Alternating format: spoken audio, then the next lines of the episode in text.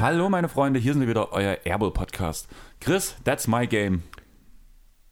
Moin, moin erstmal. Ja. Chris überlegt, er weiß ja. nicht, was Wovon redet ist. er? Wovon Was will er mir gerade sagen? Guck auf dein T-Shirt. Ach so, ja, that's my game. Ja, das ist Ja. richtig. Das habe ich mal von meinem Vater zum Geburtstag geschenkt gekriegt. Da war meine Mutter total stolz drauf, weil mein Vater mir ein Geburtstagsgeschenk ausgesucht hat. Ja, aber ist doch passend Ich für fand's dich. cool, ja. War eine schöne Sache. Also du kannst den Sport zwar nicht, aber du kennst dich zumindest aus. Ja, es ist mein Spiel. Das Ja. heißt ja nicht, dass ich spielen muss. Ja, was haben wir heute vor? Ich würde sagen, am Anfang ein bisschen off-topic quatschen und danach hauen wir seit langem mal wieder eine Top-Shots-Folge raus und sprechen über die 10 besten Center der Liga. So sieht's aus. Aber Chris, sag doch mal kurz, wie geht's dir? Ja, könnte schlimmer sein, denke ich. Ich hatte ein paar Tage frei die Woche, die taten mir ganz gut. Hab dementsprechend, ja, mich ein bisschen mit Leuten getroffen, war ein bisschen unterwegs. Du hast Freunde? Ich, hab- ja, ob du es glaubst oder nicht. Also ich bin da kein Fan von, ich würde es auch gern loswerden, aber sie sind halt da, weißt du. Hören die das hier? Also, Keine Ahnung, aber es betrifft ja auch dich, von daher, also ja, einer davon. Ähm, ja, aber das klingt doch mal ganz gut. Also mich freut es vor allem, dass du mal erholt hier ankommst, weil sonst ist immer so ein ganz, ganz großes Mimimi, was du mir immer Ah ja, anhaust. also ich bin jetzt nicht ausgeschlafen oder irgendwas, keine Angst, ich, ich bin schon noch fertig, aber ich bin fitter als sonst auf jeden Fall. Und das Mimimi kam natürlich trotzdem, wo du die Türe betreten hast, auch wenn ich es eigentlich gekonnt ignoriert habe. Weil Baustellen in Dresden ist gerade eine Standardsache. Katastrophe, also es ist wirklich ganz schlimm. Nachdem jetzt nach drei Wochen die Baustelle bei mir vor der Tür endlich weg ist und ich die Woche wieder sogar die paar Tage, die ich auch frei hatte, wirklich auch schlafen konnte, kann ich aber keine 100 Meter fahren bis zur nächsten Baustelle. Auf dem Weg zu dir vier Baustellen, ich glaube, das ist ein Weg. Ohne Baustelle brauche ich 10 bis 12 Minuten. Ich habe über 20 Minuten gebraucht. Ich musste Umwege fahren, noch und nöcher, weil alles zugebaut ist. Das ist echt Wahnsinn zurzeit. Ja. Hast du sonst noch was zu erzählen oder soll ich meine Liste noch schnell abarbeiten, damit wir relativ schnell bei den Top-Shots landen, weil wir haben beide heute noch was vor. Jo, du hast ja ein bisschen was scheinbar noch dabei, dann leg mal los.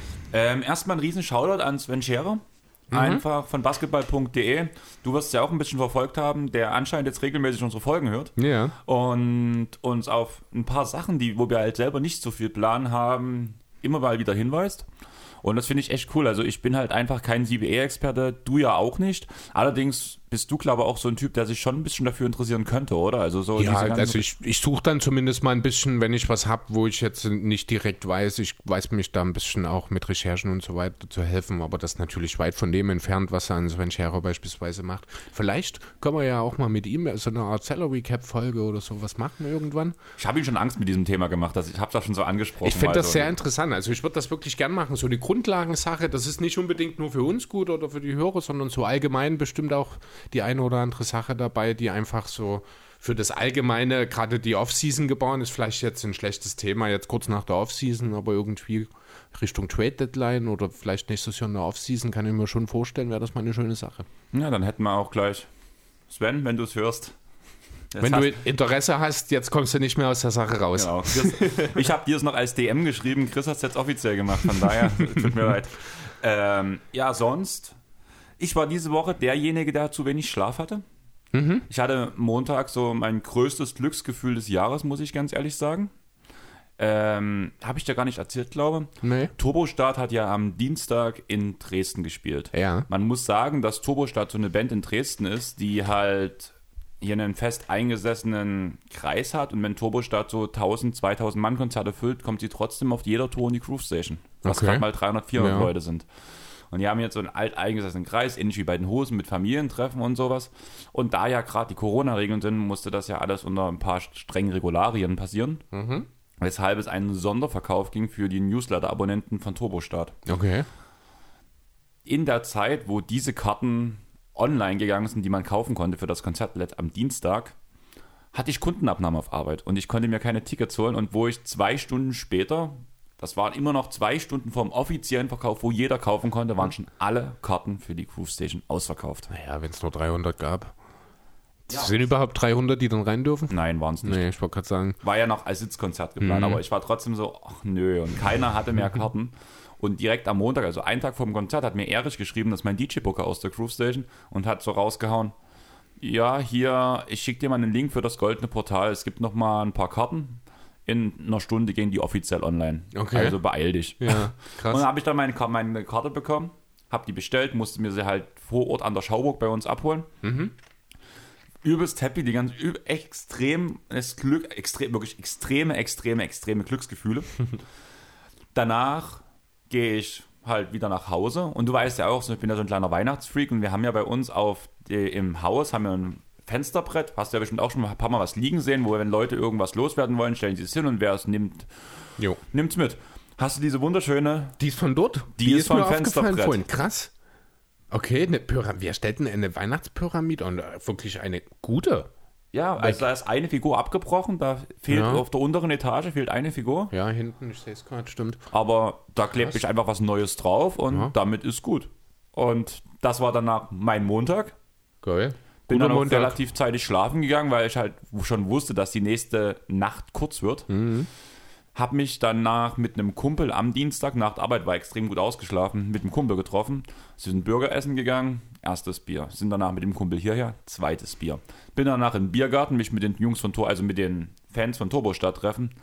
Noch ein Bier. Und bevor es dann zum Konzert losging, hat einfach jemand nochmal eine Runde geholt. Viertes Bier vor dem Konzert Geht. in der Woche, wo Gut. ich um vier aufstehen muss. Das Konzert war danach, wir kommen an, erste Nachricht, also wir wussten halt schon, wir müssten, mussten, obwohl wir geimpft und oder genesen sind, müssen wir uns trotzdem testen lassen, war die Okay. Aussage. Die wollten halt einfach safe sein, da ist die Groove Station so eine Location dafür, die sowas gerne macht. Ja. Und auch Turbostadt als Band sehr passend dazu. Wir kommen an, steht uns Erich entgegen, begrüßt alle mit der Aussage, Leute, es hat schon ein bisschen eine Runde gemacht, also ich habe auch schon Gerüchte gehört davor, aber es hat ja wahrscheinlich schon ein bisschen die Runde gemacht, aber wir haben die Stühle weggeräumt. Lasst die Maske bitte drin auf, ich will noch keinen Blutpogo sehen, war die Aussage, aber ihr dürft tanzen, ihr dürft das Konzert mal abgesehen von der Maske so genießen, wie ihr jedes Turbostadt-Konzert genießt. Okay, cool. Und ja, alle Masken, das fand ich auch krass. Also klar, du hattest ein paar, die haben sie drunter getragen, vor allem beim Singen. Ja. Aber es waren 100, 200 Leute drin und geschlossen alle die Maske auf. Und da merkt man halt auch, auch wieder, was für eine, wenn man merkt, was für Fankreise zu Bands gehören. Ja. Und das ist halt so typisch Turbostadt. Und das ist einfach so eine Band, die ich halt liebe und einfach vergötter, kann man schon fast sagen. Die haben dann drei Stunden gespielt, es gab das ein oder andere Bier. Ende des Abends war ich bei 8, 9 Bier, ich musste um 4 wieder aufstehen, lag 23, 30 im Bett.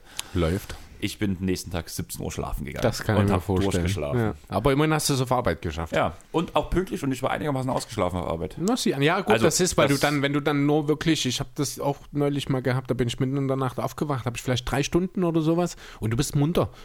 Das ist wahrscheinlich, weil du noch nie in der Tiefschlafphase bist oder an der Stelle oder so. Und deswegen, weil wenn du aus der Tiefschlafphase raus, oder du bist gerade schon raus aus der, das kann sogar, ich glaube, eher sein, weil wenn du aus der Tiefschlafphase gerissen wirst, dann bist du richtig fertig.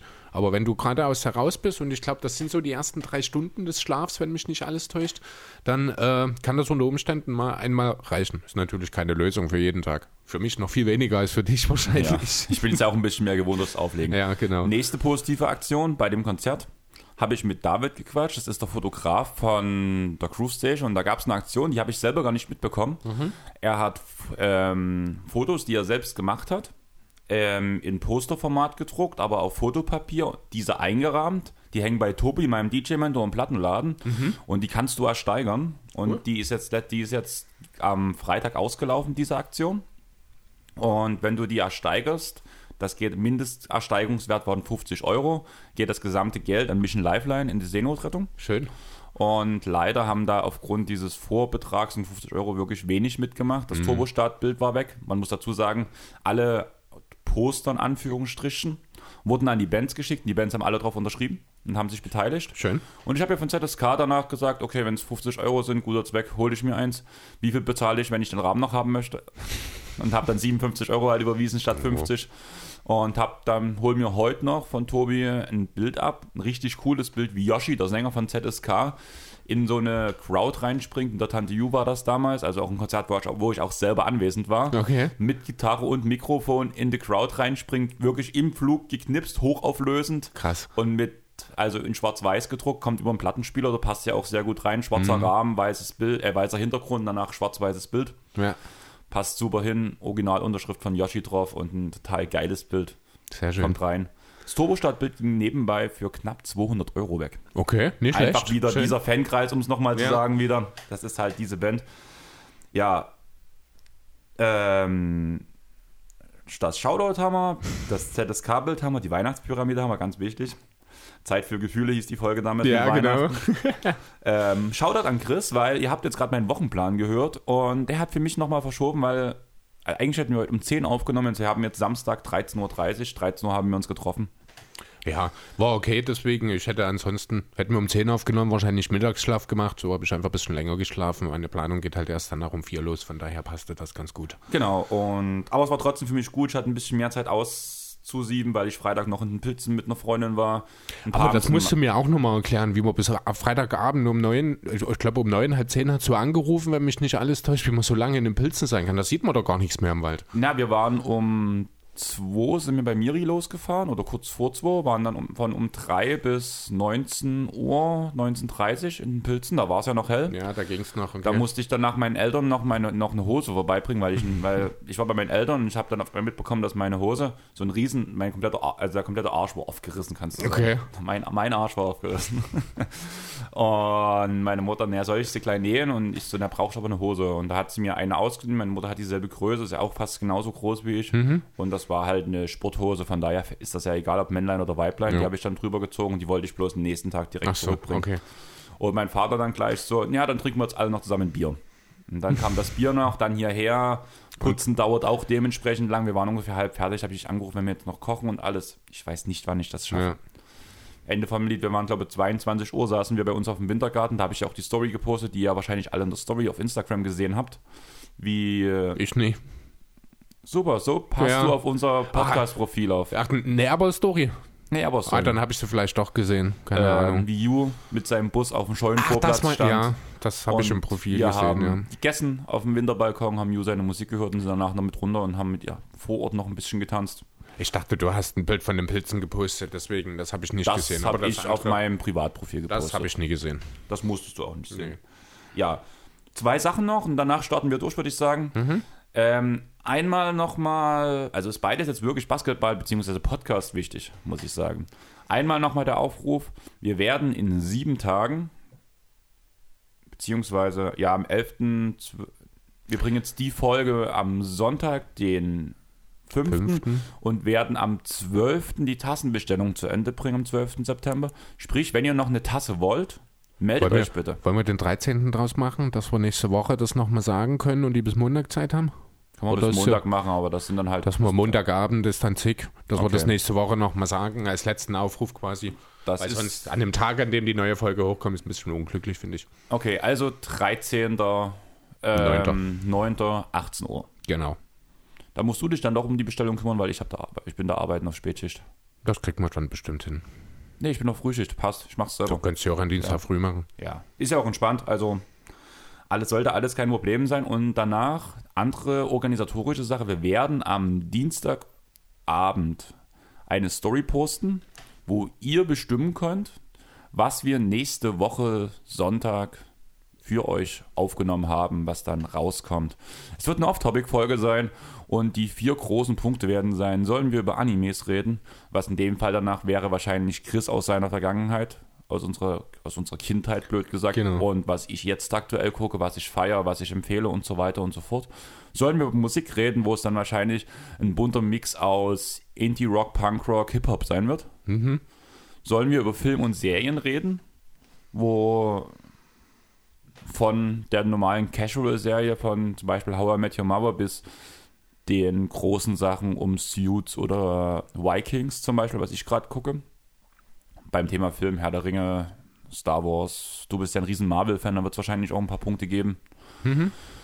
Und was war der letzte Punkt? Was haben wir gesagt? Ich glaube, Spiele fehlen noch, oder? Spiele fehlen noch. Spiele genau. fehlen noch, genau. Die vier Optionen werden es dann geben. Ihr habt dann Zeit, Dienstag hast du gesagt, posten, Dienstag. ne?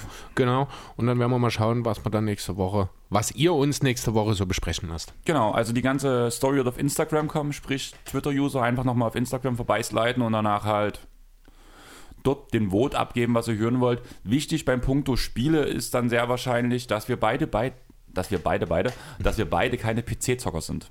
Richtig. Du Playstation, ich Xbox. Genau, also ich gut, du schlecht. ist gleichzusetzen mit der Elbseite, wo wir wohnen. Ich gut, du schlecht. Aha. Und von daher, obwohl Elbseite ist ja ich gut, du böse. Das trifft's eher.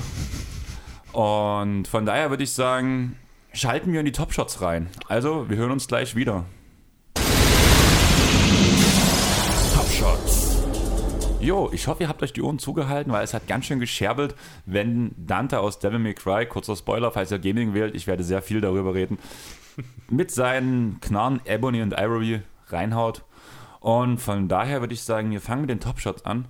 Und Chris, du hörst doch auch fest und flauschig, oder? Ja. Tiere, die es geschafft haben. Kennst du das noch? ja. Ich habe hier stehen Bigmans, die, Bigmans, die, die es nicht geschafft haben. Bigmans, die es nicht geschafft haben. Genau. Vielleicht reden wir erstmal kurz über die drei Leute, die äh, wahrscheinlich oder unter Umständen, wenn wir diese Top Shots Sender Folge in einem Jahr machen würden, mit hier auftauchen würden. Die war aber letztes Jahr oder im Laufe Wollen des wir vielleicht erstmal erzählen, was Top Shots ist, weil wir haben ja schon eine Weile keine Top Shots rausgebracht. Vielleicht haben es ein paar Leute vergessen. Also du bist so ein Kandidat, wenn es nicht deine eigene Rubrik wäre, du würdest das nach einem halben Jahr vergessen haben, über was wir eigentlich reden in Top Shots. Und vielleicht, Vielleicht. haben wir auch den ein oder anderen neuen Hörer. Möchtest du es kurz erzählen, um was es geht? Ja. Und was wir davon auch schon rausgebracht haben, dass man vielleicht mal nachhören könnte. Ja, genau. Also Top Shots, der Name verrät schon so ein kleines bisschen. Es ist eine Ranking-Episode sozusagen, Rubrik. Es geht darum, die zehn besten Spieler in diesem Fall, in Zukunft vielleicht dann auch mal Duos oder Franchises oder irgendetwas anderes, äh, ja, zu ranken letzten Endes. Wir haben das Ganze erstmal ganz klassisch mit den Positionen, die ja mittlerweile leicht veraltet sind in der NBA eigentlich gestartet. Ist die fünfte Folge, wenn mich jetzt nicht alles täuscht. Wir haben von Point Guard bis Power Forward alle durch. Jetzt, heute sind dann also entsprechend die Pivoten in der Mitte dran, die Center der NBA. Und ja, da geht es eben um die zehn Besten. Und die werden wir euch dann jetzt hier entsprechend ein kleines bisschen näher bringen. Wenn euch das Format interessiert, schaut ruhig gerne nochmal in unsere anderen Top Shots-Folgen rein. Hier und da war es ein bisschen kontrovers. Ich finde jetzt heute waren wir uns überraschend einig, oder? Ähm, ich würde erstmal auf das Kontrovers eingehen. Ich würde auch, was glaube wichtig ist, die ersten Top Shots Folgen waren auch ein paar und oder die erste Point Guard Folge vor allem war auch eine unserer allerersten Folgen allgemein. Also ich glaube, das ist in den ersten 20 Folgen passiert. Und da wird sich auch einiges schon geändert haben, muss man dazu sagen. Ja, Wir machen natürlich. die Sache jetzt ja gute zwei Jahre. Und ja, hier waren wir uns zum allerersten Mal so richtig krass einig. Also du hast, wir haben uns eigentlich zeitgleich unsere Listen geschickt, die wir aufgestellt haben. Platz 1 bis 7 war komplett gleich. Jo. Sie 8 und 9 war einfach bloß gedreht. Da habe ich mich dann auch dir angeschlossen, weil das war für mich so eine Sache, können beide auf Platz 8 stehen. Was Mhm. war deine Antwort darauf? Ja, hätte ich auch drehen können, war mir eigentlich auch ziemlich egal. Eine Stufe, also Platz 8 und 9, so ziemlich gleich. Wobei ich im Nachhinein bin ich schon der Meinung, dass mit der Reihenfolge, wie wir es haben, das Ganze schon stimmiger ist. Also werden wir ja dann drauf eingehen, sicherlich auch nochmal. Ich wir denke, können ja die acht und beiden auch ein bisschen im Kontext danach mal setzen, wenn Mhm. wir über beide geredet haben. Genau. weil ich sehe schon, warum man den einen und den anderen vorziehen kann. Also es gibt auf jeden Fall Möglichkeiten. Und Platz 10 war mir uns uneinig. Du hast einen Clipper gehabt. Möchtest du kurz was zu deinem Platz 10 in deiner Liste sagen, der jetzt aber, der es nicht geschafft hat? Ein Big Man, der es nicht geschafft hat. Ja, genau. Also bei mir war das Sergi Baka. Das war wahrscheinlich mehr eine theoretische Option. Du hast natürlich mehr von ihm mitbekommen. Ähm, er ist halt ein bisschen älter geworden. Rein theoretisch bringt er halt alles mit, was ein guter Sender braucht. Er ist ein guter Wim Protector, er ist athletisch.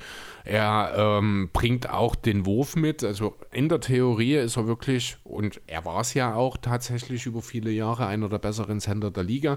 Mittlerweile ist er ein bisschen alt geworden, ein bisschen verletzungsanfällig. Du meinst, er wohl, hat wohl nicht mehr das im Tank, was er noch vor zwei, drei Jahren vielleicht in der Lage war. Deswegen habe ich mich dort auch ja, relativ bereitwillig dazu erklärt lassen oder überzeugen lassen, dass wir Ibaka hier aus der Top 10 rausnehmen. Also ich muss mittlerweile wirklich sagen, klar, er bringt halt vor allem offensiv ein anderes Skillset mit nochmal als ein zum Beispiel Ibiza Subac. Allerdings in dem Moment, wo man Ibaka verpflichtet hat, war es für mich ein klares Upgrade zu Subac. Aber Subac hat letzte Saison so große Schritte gemacht, dass ich wirklich beide auf einer Stufe sehe. Und du hast selber gesagt, ein Subac, also wo wir noch drüber geredet haben, wer zum Beispiel so in Frage kommen würde, war deine erste Aussage. Also habe ich ihn nicht mehr angesprochen. Subac gehörte definitiv nicht rein. Ja. Und ich dachte mir, beide auf einer Stufe, und da gehört Ibaka auch nicht rein. Also ich habe auch gar nicht über Ibaka nachgedacht. Namen, die ich noch stehen habe, ist zum Beispiel ein Jakob Pötel, über den du zum Beispiel gar nicht nachgedacht Richtig. hast, aber der halt für mich so einfach mit seinem Skillset plus minus König der San Antonio Spurs, also ich liebe den Jungen einfach und hat einen, Herzen, hat einen Platz in meinem Herzen. In, du hast selber gesagt, Leute, die in vielleicht drei, vier, fünf Jahren in der Top 10 mit drin sein können. Da gehört Jakob Pöttl auf jeden Fall für mich dazu. Ist ja auch noch ein junger Bigman. Könnte zumindest auf jeden Fall zwei andere oder drei andere Namen sogar, die wir heute außen vor lassen, die in ein paar Jahren dort auch mit der Rolle spielen könnten, sind Jared Allen, Ja. Mitch Robinson und Randall Carter Jr. Wobei bei den letzteren beiden müssen wir erst mal schauen, wie sich das Ganze entwickelt. Allen bin ich mir relativ sicher, dass er in den nächsten Jahren zu einem der zehn besten Sender der Liga wird. Ähm, aber ja, ansonsten dann, wie gesagt, die bereits drei angesprochenen, die wir schon in einer anderen Liste hatten, nämlich Anthony Davis, Bam Adebayo und Draymond Queen. Die hatten wir alle aufgrund der bevorzugten, äh, des bevorzugten Einsatzes auf der 4 in der letzten Saison in der Power Forward Liste drin.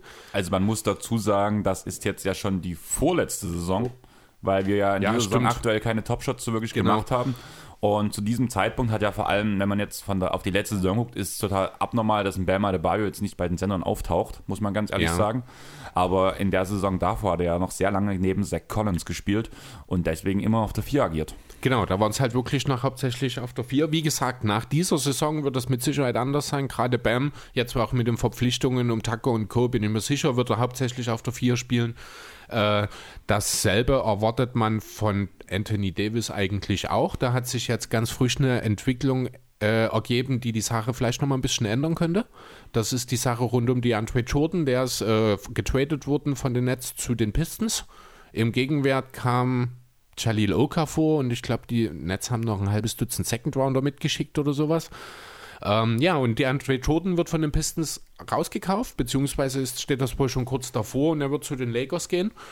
Ähm, Also wird halt berichtet. Es gibt auch Berichte, zumindest interner Clippers-Kreisen, dass er das auch in eine Zurückholaktion geplant wäre. Im Schlechten hat man sich mit DJ ja nun nicht getrennt, im Vergleich zu Chris Paul oder Blake Griffin zum Beispiel. Würde den Clippers auch wirklich gut tun, die Andre Jordan für einen kleinen Tauner, muss ich sagen. möglich, ja, für ein paar Minuten auf jeden Ja. Fall. Ja, weil er noch mal ein bisschen mehr Big Body zum Gegenhalten ist als ein Subac. Subac ist der athletischere, mittlerweile, athletischere Spieler mittlerweile, aber so dieses Gegenhalten kann ich mir bei DJ schon eher vorstellen als bei Subac, auch wenn dann bei Weitem nicht so ein schlauer Verteidiger ist wie Su. Ja. Nee, das ist richtig. Aber vor allem äh, wird das halt, wie gesagt, bei den Lakers, ich bin mir relativ sicher, dass es dazu kommen wird. Ich denke auch, das bedeutet in dem Zusammenhang, dass wir wahrscheinlich Marc Gasol nicht nochmal in der NBA sehen werden. Ähm, aber vor allem eben auch, dass wahrscheinlich äh, er so ein bisschen die Rolle einnehmen soll, die Andre Drummond letztes Jahr gespielt hat. Eine kleinere Rolle hoffentlich. Äh, aber halt auch viel dann eben neben Anthony Davis, der dann doch wieder mehr auf der 4 spielen wird, als wir das vor einer Woche noch erwartet haben. AED hat ja zumindest selber ausgesagt, dass er jetzt mehr auf die 5 gehen möchte. Ja, na klar. Es ist auch die einzig logische Option. Die Lakers sind am besten mit AD auf der 5, aber jetzt hat man halt, oder ist man gerade dabei, sich nochmal einen Center zu holen, wie man das eben äh, ja in den letzten Jahren ja auch schon mit Howard und Drummond gemacht hat. Und dann bleibt im Endeffekt am Ende vielleicht gar nicht mehr so viel Center-Minuten übrig, zumindest in der Regular Season. In den Playoffs wird das Ganze natürlich auch nochmal ein bisschen anders aussehen. Ja, und der dritte Power Forward, der eigentlich hätte auch Center sein können, ist Draymond Queen. Den sehe ich jetzt perspektivisch nicht unbedingt weiter auf Center, einfach wegen James Wiseman. Das kann sich aber natürlich auch bei den Warriors nochmal ändern. Das sind dann also die drei, ja, vielleicht Center, sage ich mal, an der Stelle, die durchaus ihre Berechtigung in dieser Liste auch hätten finden können, die aber aufgrund der Position in der Power Forward Liste eben nicht mit dabei sind. Einen Namen habe ich noch. Ein paar Leute werden schlucken, aber weil vor allem die letzten Jahre nicht so von Leistung gekrönt sind, beziehungsweise einfach mal wieder das große Problem ist, dass die Höhe seines Vertrages seine Leistung so sehr schmälern, obwohl ja eigentlich man das beides nicht in den Kontext setzen sollte, wenn man rankt. Und das ist Christaps Porzingis, muss ich sagen. Okay. Ist Er hat, Kristaps Porzingis ein Center? wenn er neben Maxi Kleber spielt schon, Ehrlich? ja. Ist nicht Maxi mehr der Center dort? Also ich sehe Maxi als Vierer. Naja, du siehst Maxi als Vierer, aber wer ist es denn, der unterm Korb verteidigt? Ist es Porzingis oder ist es Kleber? Porzingis ist eigentlich der, der unterm Korb verteidigen soll, hat aber aufgrund der letzten Jahre einfach scheiße gespielt, weshalb er auf jeden Fall aus der Liste raus wird. Aber eigentlich ist Porzingis der Center der, der Dallas Mavericks Also ich sehe in. Porzingis überhaupt gar keinen Center. Werden wir dann auch später nochmal, wenn wir äh, bei unserer Nummer 7 sind, wird das nochmal Thema werden. Ähm, also ich habe an Porzingis überhaupt gar nicht gedacht. Zum einen, weil ich ihn auch einfach nicht in dieser Liste sehe und zum anderen, weil ich ihn auch definitiv nicht als Center sehe. Ja, ich sehe ihn momentan nicht in dieser Liste, aber wenn ich halt vor allem an diese Playoff ähm, Schlacht gegen die Clippers denke, ähm, wo er fit war, also jetzt nicht die Let also die Du meinst die Bubble? Die Bubble. Naja, das war halt diese drei Monate, in denen Porzingis mal geliefert hat.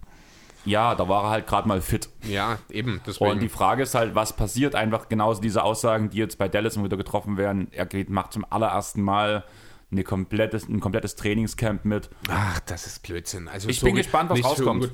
ja, Das ist seine letzte Chance, sich zu beweisen. Punkt. Ja, nichtsdestotrotz, also ich habe nicht mal ansatzweise über Porzingis nachgedacht. Ich würde trotzdem noch ein, zwei Namen einfach mal nennen, die auch den Cut knapp äh, verpasst haben. Das ist zum Beispiel Stephen Adams. Das vielleicht die eine oder andere Überraschung für den, äh, sein kann, da er ja doch ein relativ ja, großes Ansehen zumindest in der Liga hat. Äh, und wen ich auch nochmal nennen möchte an der Stelle, ist auch einfach El Horford, der zwar zwei schlechte Jahre hinter sich hat, von dem ich aber bei den Celtics jetzt schon erwarte, dass er dort nochmal seinen Wert beweisen kann. Vielleicht nicht als Top Ten Sender in der Liga, ist vielleicht in seinem Alter dann auch relativ schwierig, aber ich denke, El Horford wird den Celtics definitiv nochmal weiterhelfen und ich finde, man kann ihn einfach hier an der Stelle nochmal nennen. Auch wenn es ein bisschen unglücklich lief für ihn zuletzt. Willst du nicht deine restlichen Namen auch noch droppen mit McGee? Ja, Ke- ähm, ich habe auch Cam Birch hier stehen mit einem Smiley dahinter. Da würde ich gerne grundsätzlich kurz fragen, was die Raptors eigentlich über, äh, sich dabei gedacht haben. Warum hat man sich denn nicht beispielsweise um Andre Drummond bemüht? Der jetzt zum Minimum als Backup für die Sixers unterwegs ist. Warum hat man sich nicht ihn als Starting Center geholt? Ich meine, letztes Jahr war Aaron Baines der Starting Center. Das ist auch eigentlich nur eine Notlos Notlösung. Jetzt hat man nochmal einen Downgrade gemacht. Soll ich ehrlich sein? Ich habe, glaube, ich kann dir nicht sagen, welcher Podcast war. Ich würde spontan Jonathan mit jedem Tag NBA oder sowas sagen. Ähm, ich glaube ja, das war der Pod mit Arne, wenn ich mich nicht ganz täusche. Da wurde halt gesagt so, und da habe ich so drüber nachgedacht, also ich habe drüber nachgedacht und unterstreiche diese Aussagen, die ich dort gehört habe in dem Pod. Ähm, der Kader der Raptors ist komplett unausgeglichen. Ja, sowieso. Es stimmt hinten und vorn nicht. Der Franchise-Player ist abgegeben worden mit Lowry. Man hat keinen ad- adäquaten Gegenwert bekommen, beziehungsweise der Gegenwert wird wahrscheinlich rausgekauft, weil er nicht sein möchte. Und gerade so eine Destination wie zum Beispiel auch die Heat, die tun schon so Wink-Wink-Deals abschließen. Die wollen ihre Langzeit-Veteranen ja auch nicht verkraulen, weil Culture und so weiter und so fort. Ich, da wird irgendwas vorher schon geklärt geworden sein, habe ich. Also vermutlich, man weiß es immer nicht, so hinter den Türen, aber man kann sich bei den Heat gut vorstellen. Und man hat sich jetzt bei den Raptors relativ viele Assets rangeholt, die man vertraden kann, was tradebare Chips sind, wenn es dann vor allem gegen Richtung Trading Deadline geht. Und eigentlich plant man alles wirklich bloß auf den Umbruch. Und gerade Masayo Ujiri als einer der besten GMs der gesamten Liga wird nicht so einen unausgeglichenen Kader zusammenstellen, ohne sich dabei was zu denken. Und ich bin der Meinung schon, dass halt eigentlich der Rebuild kommen muss, jetzt nachdem vor allem Lowry weg ist. Und da kann ich mir schon vorstellen, dass da auch für den Vertrag, wenn danach ein Contender zum Beispiel einen Center oder einen Buddy braucht, einen Cam Birch für den vielleicht gegen einen Second Round oder gegen zwei Second Rounder danach auch eintauscht. Oder gegen junge Spieler. Und dass zu einer Trading Deadline danach halt einfach dieser Umbruch kommt danach, weil man einfach zu schlecht ist. Und mit dem Team bist du zu schlecht. Punkt. Ja, also für mich macht es so oder so keinen Sinn. Also dieses Team geht in gar keine Richtung, weder nach unten noch nach oben. Das steht, ja, es steht eigentlich nicht mehr auf der Stelle, weil sich trotzdem verschlechtert hat, ohne wirklich schlechter zu werden. Es ist ganz kurios. Also ich verstehe die Raptors überhaupt nicht, muss ich ehrlich sagen. Aber darum soll es an der Stelle jetzt auch nicht gehen. Ich glaube Ähm, halt, die reißen alles ein danach zur Trading Deadline. Kann ich mir halt wirklich sehr gut vorstellen. Schauen wir mal. Ähm, ja, du hast Javal McGee genannt, den habe ich natürlich auch nicht äh, als Honorable Menschen hier mit in meiner Liste stehen, weil, er, weil ich der Meinung bin, dass er hier mit reingehört. Aber man muss halt auch einfach mal fairerweise sagen, er ist der höchst dekorierte Sender momentan in der Liga unter den Aktiven. Er ist dreifacher Champion, er ist Olympiasieger. Ähm, deswegen, und er, er hat sich halt auch wirklich sehr entwickelt in den letzten Jahren. Das darf man auch. Ne? Es ist nicht mehr viel übrig von dem Shaq Fool Javal McGee, über den sich alle lustig gemacht haben. Er ist ein absolut hoch anerkannter Veteran, der so ziemlich jedem Team auch weiterhelfen kann. Natürlich in kleiner Rolle, ohne die äh, große Verantwortung, aber trotzdem finde ich, kann man auch mal kurz über Javal McGee in dem Zusammenhang reden. Ist okay, aber ich würde jetzt äh, mit dem Platz 10 anfangen und über einen anderen Sender reden, der auch jetzt vor kurzem ersten Wechsel hinter sich hat Ja. und jetzt neben Zion Williamson aufläuft. Ja. Hat er damit Glück oder hat er damit Pech? Also er ist auf jeden Fall der bessere Fit als Steven Adams, die du vorhin schon erwähnt hast. Das ist auf jeden Fall schon mal richtig, das stimmt. Dafür bringt er halt defensiv genau das nicht mit, was die Pelicans eigentlich brauchen. Aber ist die große Wissenschaft. Ja. Also alleine schon Spitznamen finde ich super. Fangen wir erstmal damit an, bevor wir den richtigen Namen droppen. Mit The Big Science. Mhm. Und Jetzt will ich das, ja, sprich's aus, bitte. GV. Okay, das habe ich ja. Und der dritte? Ähm, Lithuanian Lightning. Ja, aber gar nicht so schlecht, genau. Der litauische Blitz. Ne? Siehst du das auch so, dass der ein Blitz ist auf dem Feld? Ähm, ja, keine Ahnung. Big Science fand ich cool, Ja. weil das erinnert mich auch so ein bisschen und da finde ich, da ist auch durchaus eine gewisse Parallelität auch da äh, an Al Jefferson. Hm? Halt so dieses Postplay, dieses sehr stoische oder auch so ein teilweise auch an Tim Duncan mit The Big Fundamental. Ja. Ne, oder äh, Al Jefferson war, ich glaube, der Professor, ich weiß gerade gar nicht mehr genau. Ähm, ja, jedenfalls der ist sehr passend. Wie man auf Lithuanian Lightning gekommen ist, das weiß ich allerdings nicht. Vielleicht ist er ja mal ein Sprinter gewesen in seiner Jugend. Vielleicht, Keine wo er mit 16 in der zweiten litauischen Liga gespielt hat, vielleicht war er da noch der Schnellste. Möglich, ja. Weil, ja. Ist dann auch direkt in seinem, erst, äh, in seinem ersten Jahr mit dem Team als Starter aufgestiegen und wechselte dann mit 18 zu dem Euroleague-Club ähm, Litubos, Ritas Vilnius und hat direkt in seinem allerersten Einsatz von der Bank ein Double-Double verzeichnet. Also Also 18-Jähriger geht. ist okay in der, in der Euroleague. Ja, kann man machen. Wurde auch direkt zum besten Nachwuchsspieler der gesamten Euroleague gewählt und hat sich dann auch direkt zum Draft angemeldet, an Position gepl- ähm, gepickt worden, blieb danach noch ein Jahr. ja, sein 5, das hätte ich gar nicht gedacht, dass er so hoch gepickt wurde. Das hätte ich nicht erwartet, wenn ich ehrlich sein soll. Ja, der 2011er Draft war allgemein, da waren einige dabei, muss ich sagen. Da hatte ich mal reinguckt, auch ein paar, ein paar Center kommen wir noch mal zu sprechen. Ich glaube, zwei kommen noch, wenn ich mich nicht ganz täusche, aus dem 11er Draft. Mindestens, ein, mindestens einer auf jeden Fall. In unserer Liste? In unserer Liste, ja. Einer auf jeden Fall, ja. Ich guck gerade mal, ob noch, aber es kann sein, ja. Danach halt ging er in die NBA, wurde sofort als Starter eingesetzt, muss man dazu sagen, und hat im ersten Jahr 8,9 Punkte mit 6 Rebounds und 1,3 Blocks als Rookie aufgezeichnet und wurde, ich fand eigentlich schon, also mit, gerade durch diese Blocks hat es mich gewundert, dass er nicht direkt im, im First-Team gelandet ist, All Rookie First. Gute Quoten, die Raptors waren halt scheiße, ich schätze, da wird viel damit zusammengehangen haben. Und ja, auch in der NBA hat er im ersten Spiel direkt ein Double-Double aufgelegt. Gegen die Pacers war das. Und das hat seit Damon Staudemeyer bei den Raptors niemand geschafft. Äh, ich schaue mir gerade das All-Rookie-Team an. Ja, 2012 Kyrie Irving, Ricky Rubio, Brandon Knight, Clay Thompson, Kawhi Leonard, Kenneth Farid. Das ist eine komische Liste. Google zeigt die gerade sehr seltsam an. Weil hier sind weil, Kenneth, nur, weil weil, Kenneth hier, Farid drin ist. nee, weil hier nur sieben Namen stehen. Okay. Hat super geklappt. Ich gucke noch mal kurz weiter. Ja, auf jeden Fall seit 95 hat das für die Raptors keiner geschafft. Und er wurde auch der erste Nicht-Amerikaner, der in der Summer League zum MVP gewählt wurde. Das fand ich auch sehr interessant. 2013 war das. Und hat im Schnitt 19 und 10 aufgelegt. Also auf jeden Fall gar nicht so schlecht. Ich war im falschen Jahr übrigens. Muss ja ins 2013. Warte mal, erst 2013 im Wookie hat er ein Jahr. Achso, er ist ein Jahr noch in Europa geblieben nach dem Draft, oder? Genau. Ja, genau. Gut, das hat mich gerade ein bisschen irritiert. Also das All-Rookie-Team, das First-Team in dem Jahr war Damian Lillard, Bradley Beal, Dion Waiters, Anthony Davis und Harrison Barnes. Okay, gut, Also verständlich. Im zweiten Team äh, ist er zusammen, das ist eine sehr große Mannschaft, MKG, also Michael Kidd Gilchrist, Kyle Singler, Tyler Zeller, Andre Drummond und Jonas Valanciunas. Also da ist er schon der Beste. Ja, definitiv. Also mit mit Abstand. Abstand. Schön, dass wir uns einig sind. Ja. Ähm, ja, hat danach Jahr für Jahr seine Leistung gesteigert und kam danach sogar im zweiten und im dritten Jahr in den Playoffs als Starting Sender, als junger Starting Sender. Aber jedes Mal war aus gegen Wall und die Wizards. Hat sich an diese Jahre noch erinnern, wo die Wizards noch gut waren?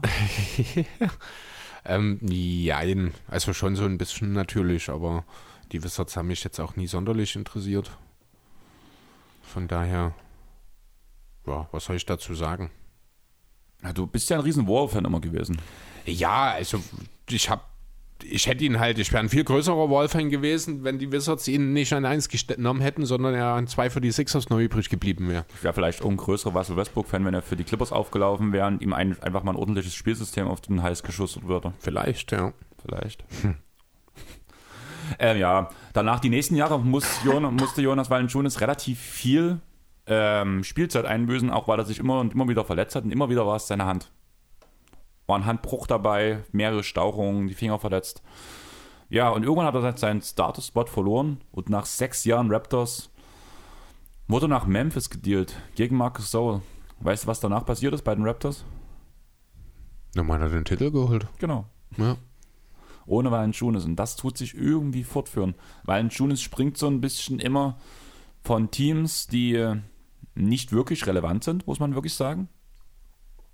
Danach geht er weg und es wird zumindest besser. Und wenn jetzt das bei den Memphis Grizzlies genauso passiert, tut der Junge mir echt leid. Wenn, wenn die Grizzlies wieder in die Playoffs kommen, ohne Jonas Valanciunas. Ja, gut. Ah, schwer zu sagen. Also er hat die Grizzlies natürlich deutlich besser gemacht. Er war auch, wie ich finde, nach wie vor der zweitbeste Grizzly in der letzten Saison. Ohne ihn wären Memphis nicht mehr ansatzweise dort gelandet, wo sie am Ende rausgekommen wären. Also da muss man schon aufpassen.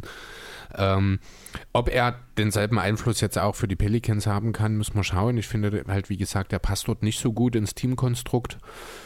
Ich glaube auch nicht, dass die Pelicans seine letzte Station werden ich vermute mal eher, er hat ja dann auch einen auslaufenden Vertrag jetzt, sodass er sich nächstes Jahr in der Free Agency dann entsprechend nochmal äh, umschaut und dort nochmal eine Situation sucht, die für ihn vielleicht besser passt. Ich möchte an der Stelle einfach nochmal die Mavs erwähnen. Über die haben wir ja im Zusammenhang mit Valenciunas vor ein paar Monaten auch schon mal gesprochen. Vielleicht glaub, wird das, das ja dann nochmal interessant. War das in der Offseason sogar? Das kann sein, ja. Ja, hat dann halt der Vertrag, der jetzt ausläuft, ist ein 45-3-Vertrag, den er in Memphis unterschrieben hat. Auch damals wurde schon gesagt, dass er eigentlich zu lang ist, weil er nicht in die Timeline passte mhm. und zu teuer, weil man ja eigentlich Jaron Jackson Jr. auf der ähm, 5 ausbilden möchte. Allerdings aufgrund dieser langjährigen Verletzung, äh, langwierigen Verletzung von Triple J, der übrigens auch in der Power Forward Liste vorhanden ist. Ja, der auch meines Erachtens nach am besten auf der 4 aufgehoben ist, mit einem defensiv starken Sender neben ihm. Außer er kriegt es wirklich hin, irgendwann mal Instinkt zu entwickeln. Wer weiß. Ja, und deswegen sieht der Vertrag eigentlich gar nicht so schlecht mehr aus, einfach weil Triple J das ganze äh, ein komplettes Jahr gefehlt hat. Ja. Er hat dann auch seine beste ähm, äh, Saison in der Karriere gespielt mit 17,1 Punkten, 12,5 Rebounds bei 59 Prozent aus dem Feld. Also ideal. Ja, Nationalmannschaft U16, U18, Europameister und MVP, beide Jahre. Mhm. Danach interessant noch ähm, U19, Weltmeister, auch MVP. Das ist beeindruckend. Das haben nicht so viele auf ihrem, ja, auf ihrem Portemonnaie stehen, wollte ich gerade sagen, Resümee stehen. Und eine Silbermedaille bei der Herren National, äh, National-Europameisterschaft 2014. Mhm. Frankreich hat in dem Jahr gewonnen, da wurde Tony Parker MVP. Ja. Und ja, er ist relativ aktiv bei wohltätigen Sachen, muss ich sagen. Da habe ich mich ein bisschen dazu belesen. Mhm. Kennst du Itty Bitty Ballers? Nee. Das ist eine Kampagne, die stellt Miniatur-Basketballfiguren her. Da ist der Co-Owner. Mhm. Und der komplette Erlös aus dieser Kampagne geht an die Wohltätigkeitsorganisation MLSI. Und die hilft Kindern die lesen und eine Lese- und Schreibschwäche haben, denen das beizubringen. Kids, die Straftaten verfügt, dann wieder auf den richtigen Weg zu führen. Das tut diese MLSC mhm. Foundation ähm, machen, sage ich es mal ja. so. Das Ganze ist in Toronto. Und das hat auch alles weitergeführt, auch nach seinen ganzen Wechseln, weil irgendwo sein Herz halt aufgrund der langen Jahre schon in Toronto geblieben ist. Außerdem läuft diese ganze Foundation auch direkt über die Raptors mhm. und über den Toronto FC, also über den Fußballclub von Toronto. Ja. 2017 hat er selbst ein Jugendheim gegründet für Kinder mit Verhaltensproblemen. Die ganze Sache ist in Litauen passiert. Und außerdem setzt er sich auch sehr politisch ein, weil seine beiden Eltern auch Politiker sind für die litauische Regierung irgendwie. Da tut er auch bei Tagungen von, der, von den obersten Stellen, ist ab und zu anwesend und vermittelt vor allem in Punkten amerikanische zu litauische Politik. Okay. Politik klingt schlecht, was ich habe gerade den richtigen Begriff. Diplomat. Naja, das ja, irgendwas also, so als so ein Diplomat, genau. Diplomatenjob halt, mhm. genau. Fand ich sehr interessant, weil er ja schon ein ganz schönes Resümee für einen, für, dafür, dass er nebenbei ein, ein Starter in der NBA ist. Ja, kann man schon mal machen. Ich habe auch relativ viele Videos drin, also vor allem diese MLSC Foundation würde ich euch mal empfehlen, mal reinzugucken. Da sind auch relativ viele ähm, Redebeiträge von Jonas Valanciunas aufgeführt, also in schriftlicher Form. Und ein paar Bilder auch, wie er sich dort eingesetzt hat und sowas. Klar, es ist Promo auch irgendwo für ihn, kann man ja sagen. Aber man merkt, dass er dort schon wirklich sehr viel Herzblut reinsteckt. Jo. Ja, das ist alles, was ich habe. Willst du noch was ergänzen? Ist dir was aufgefallen? Nö, eigentlich nicht unbedingt. Mich, also die Frage ist halt immer so ein bisschen dann, äh, wie würdest du zum jetzigen Zeitpunkt die Karriere von Jonas Valanciunas beurteilen? Er ist wahrscheinlich ein außerordentlich solider Rollenspieler, oder? Ähm, ja, ich finde, dass er, also er könnte besser wahrgenommen werden, aber einfach aufgrund, dass halt, also wirklich dieser Cut, wo er von den Raptors weggeschickt wurde, macht das irgendwie unglücklich. Er, man wird erfolgreich, wenn Jonas Valanciunas geht. Und das liegt nicht an Jonas Valanciunas, sondern einfach, weil danach auch ein Kawhi Leonard kam, der Rosen weg war, diese ganze Konstellation einfach viel mehr passt. Denn Danny Green dazu kam, Marcus Sol ist ein guter Spieler. Dieses Team war einfach perfekt. Und danach hast du einen perfekten Coach bekommen, Nick Nurse dazu. Das waren viele Umstände, dass halt die Raptors gut geworden sind. Und ich würde sagen, Jonas Valanciunas, wenn er in dem Team gewesen wäre, hätten sie auch dicke oder gut den Ticket Titel angreifen können. Aber ich glaube nicht, dass es gereicht hätte. Also ich denke, dort ist der Wert von Marc Gasol dann höher als der, den nun Valanciunas gehabt hätte. Vielleicht, allerdings denke ich, dass Jonas Valanciunas gerade gegen einen Beat mehr gegenhalten kann. Weil auch Ja. Marcus Sol in dem Punkt schon ein bisschen älter war. Ja, aber nee. Denkst Embiid macht mit Valanciunas, was er will. Das siehst du eher als ich. Also, Also, jetzt das- auch wirklich, das war, gerade, ja. das war jetzt Ja. nicht Nee, also das sehe ich beim besten Willen nicht. Also da würde ich, nee. mit Marke. ich Auch in dem Alter, auch Ja. in dieser Serie. Ja.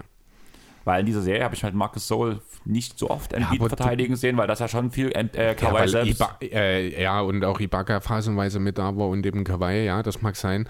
Ähm, aber das, Valanciunas ist kein sonderlich guter Verteidiger. Der kann halt sein Mann stehen im Post einigermaßen, ja, aber sobald es ein bisschen schneller wird, bekommt er dann schon Probleme. Da ist ein Gasol, einfach auch, weil er der deutlich, deutlich intelligentere Verteidiger ist. Nochmal einige Stufen weiter, weiß auch besser, wie er mit äh, einem Embiid umgehen muss. Ist natürlich alles kein Vergleich zu Prime L. Hofort, muss man natürlich auch sagen, aber äh, nee, also ich denke schon, dass dieser, dieser Tausch von Valanciunas zu Gasol neben der Kawhi-Geschichte mitentscheidend für den Titel war. Da bin ich schon sicher eigentlich. Okay, aber selbst wenn der Tausch nicht, wäre man trotzdem bis in die Conference Finals gekommen mit diesem Team, bin ich der Meinung. Nee, Dann wäre. weil man wäre ja gegen die Sixers rausgeflogen.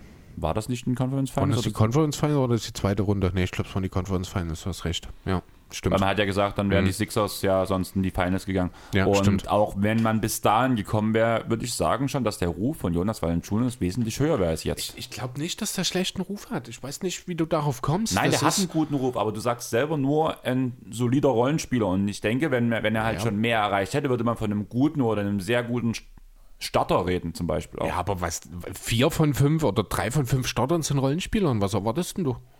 Ja, aber weißt du, also, Ja, du, also hast, ich in- seh da du hast in dem Team Lowry, du hast in dem Team Kawhi und wenn danach zum Beispiel der Deal mit Mark Gasol nicht gekommen wäre, könnte ich mir auch gut vorstellen, dass danach Jonas Valanciunas als Nummer 3 unterm Korb gewesen, gesehen werden könnte. Macht ihn deswegen trotzdem nicht zu einem Star, ist deswegen trotzdem Nein, noch ein zu einem, Rollenspieler. aber zu einem guten Starter. Ja, und damit ein sehr, sehr solider Rollenspieler. Können wir guter, einigen wir uns Von mir, guter. ja, das ist Semantik da von mir aus, okay. Aber ja, also im Grunde sehen wir uns schon relativ ähnlich, denke ich. Ja. Aber möchtest du mit Semantik weitergehen? Weil wir wechseln jetzt ja zu einem Team, was du sehr magst. Ja, genau. Wir sind dann an Platz Nummer 9 und zwar beim bosnischen Beast oder wie ich auch sehr lustig fand, beim bosnischen Bär.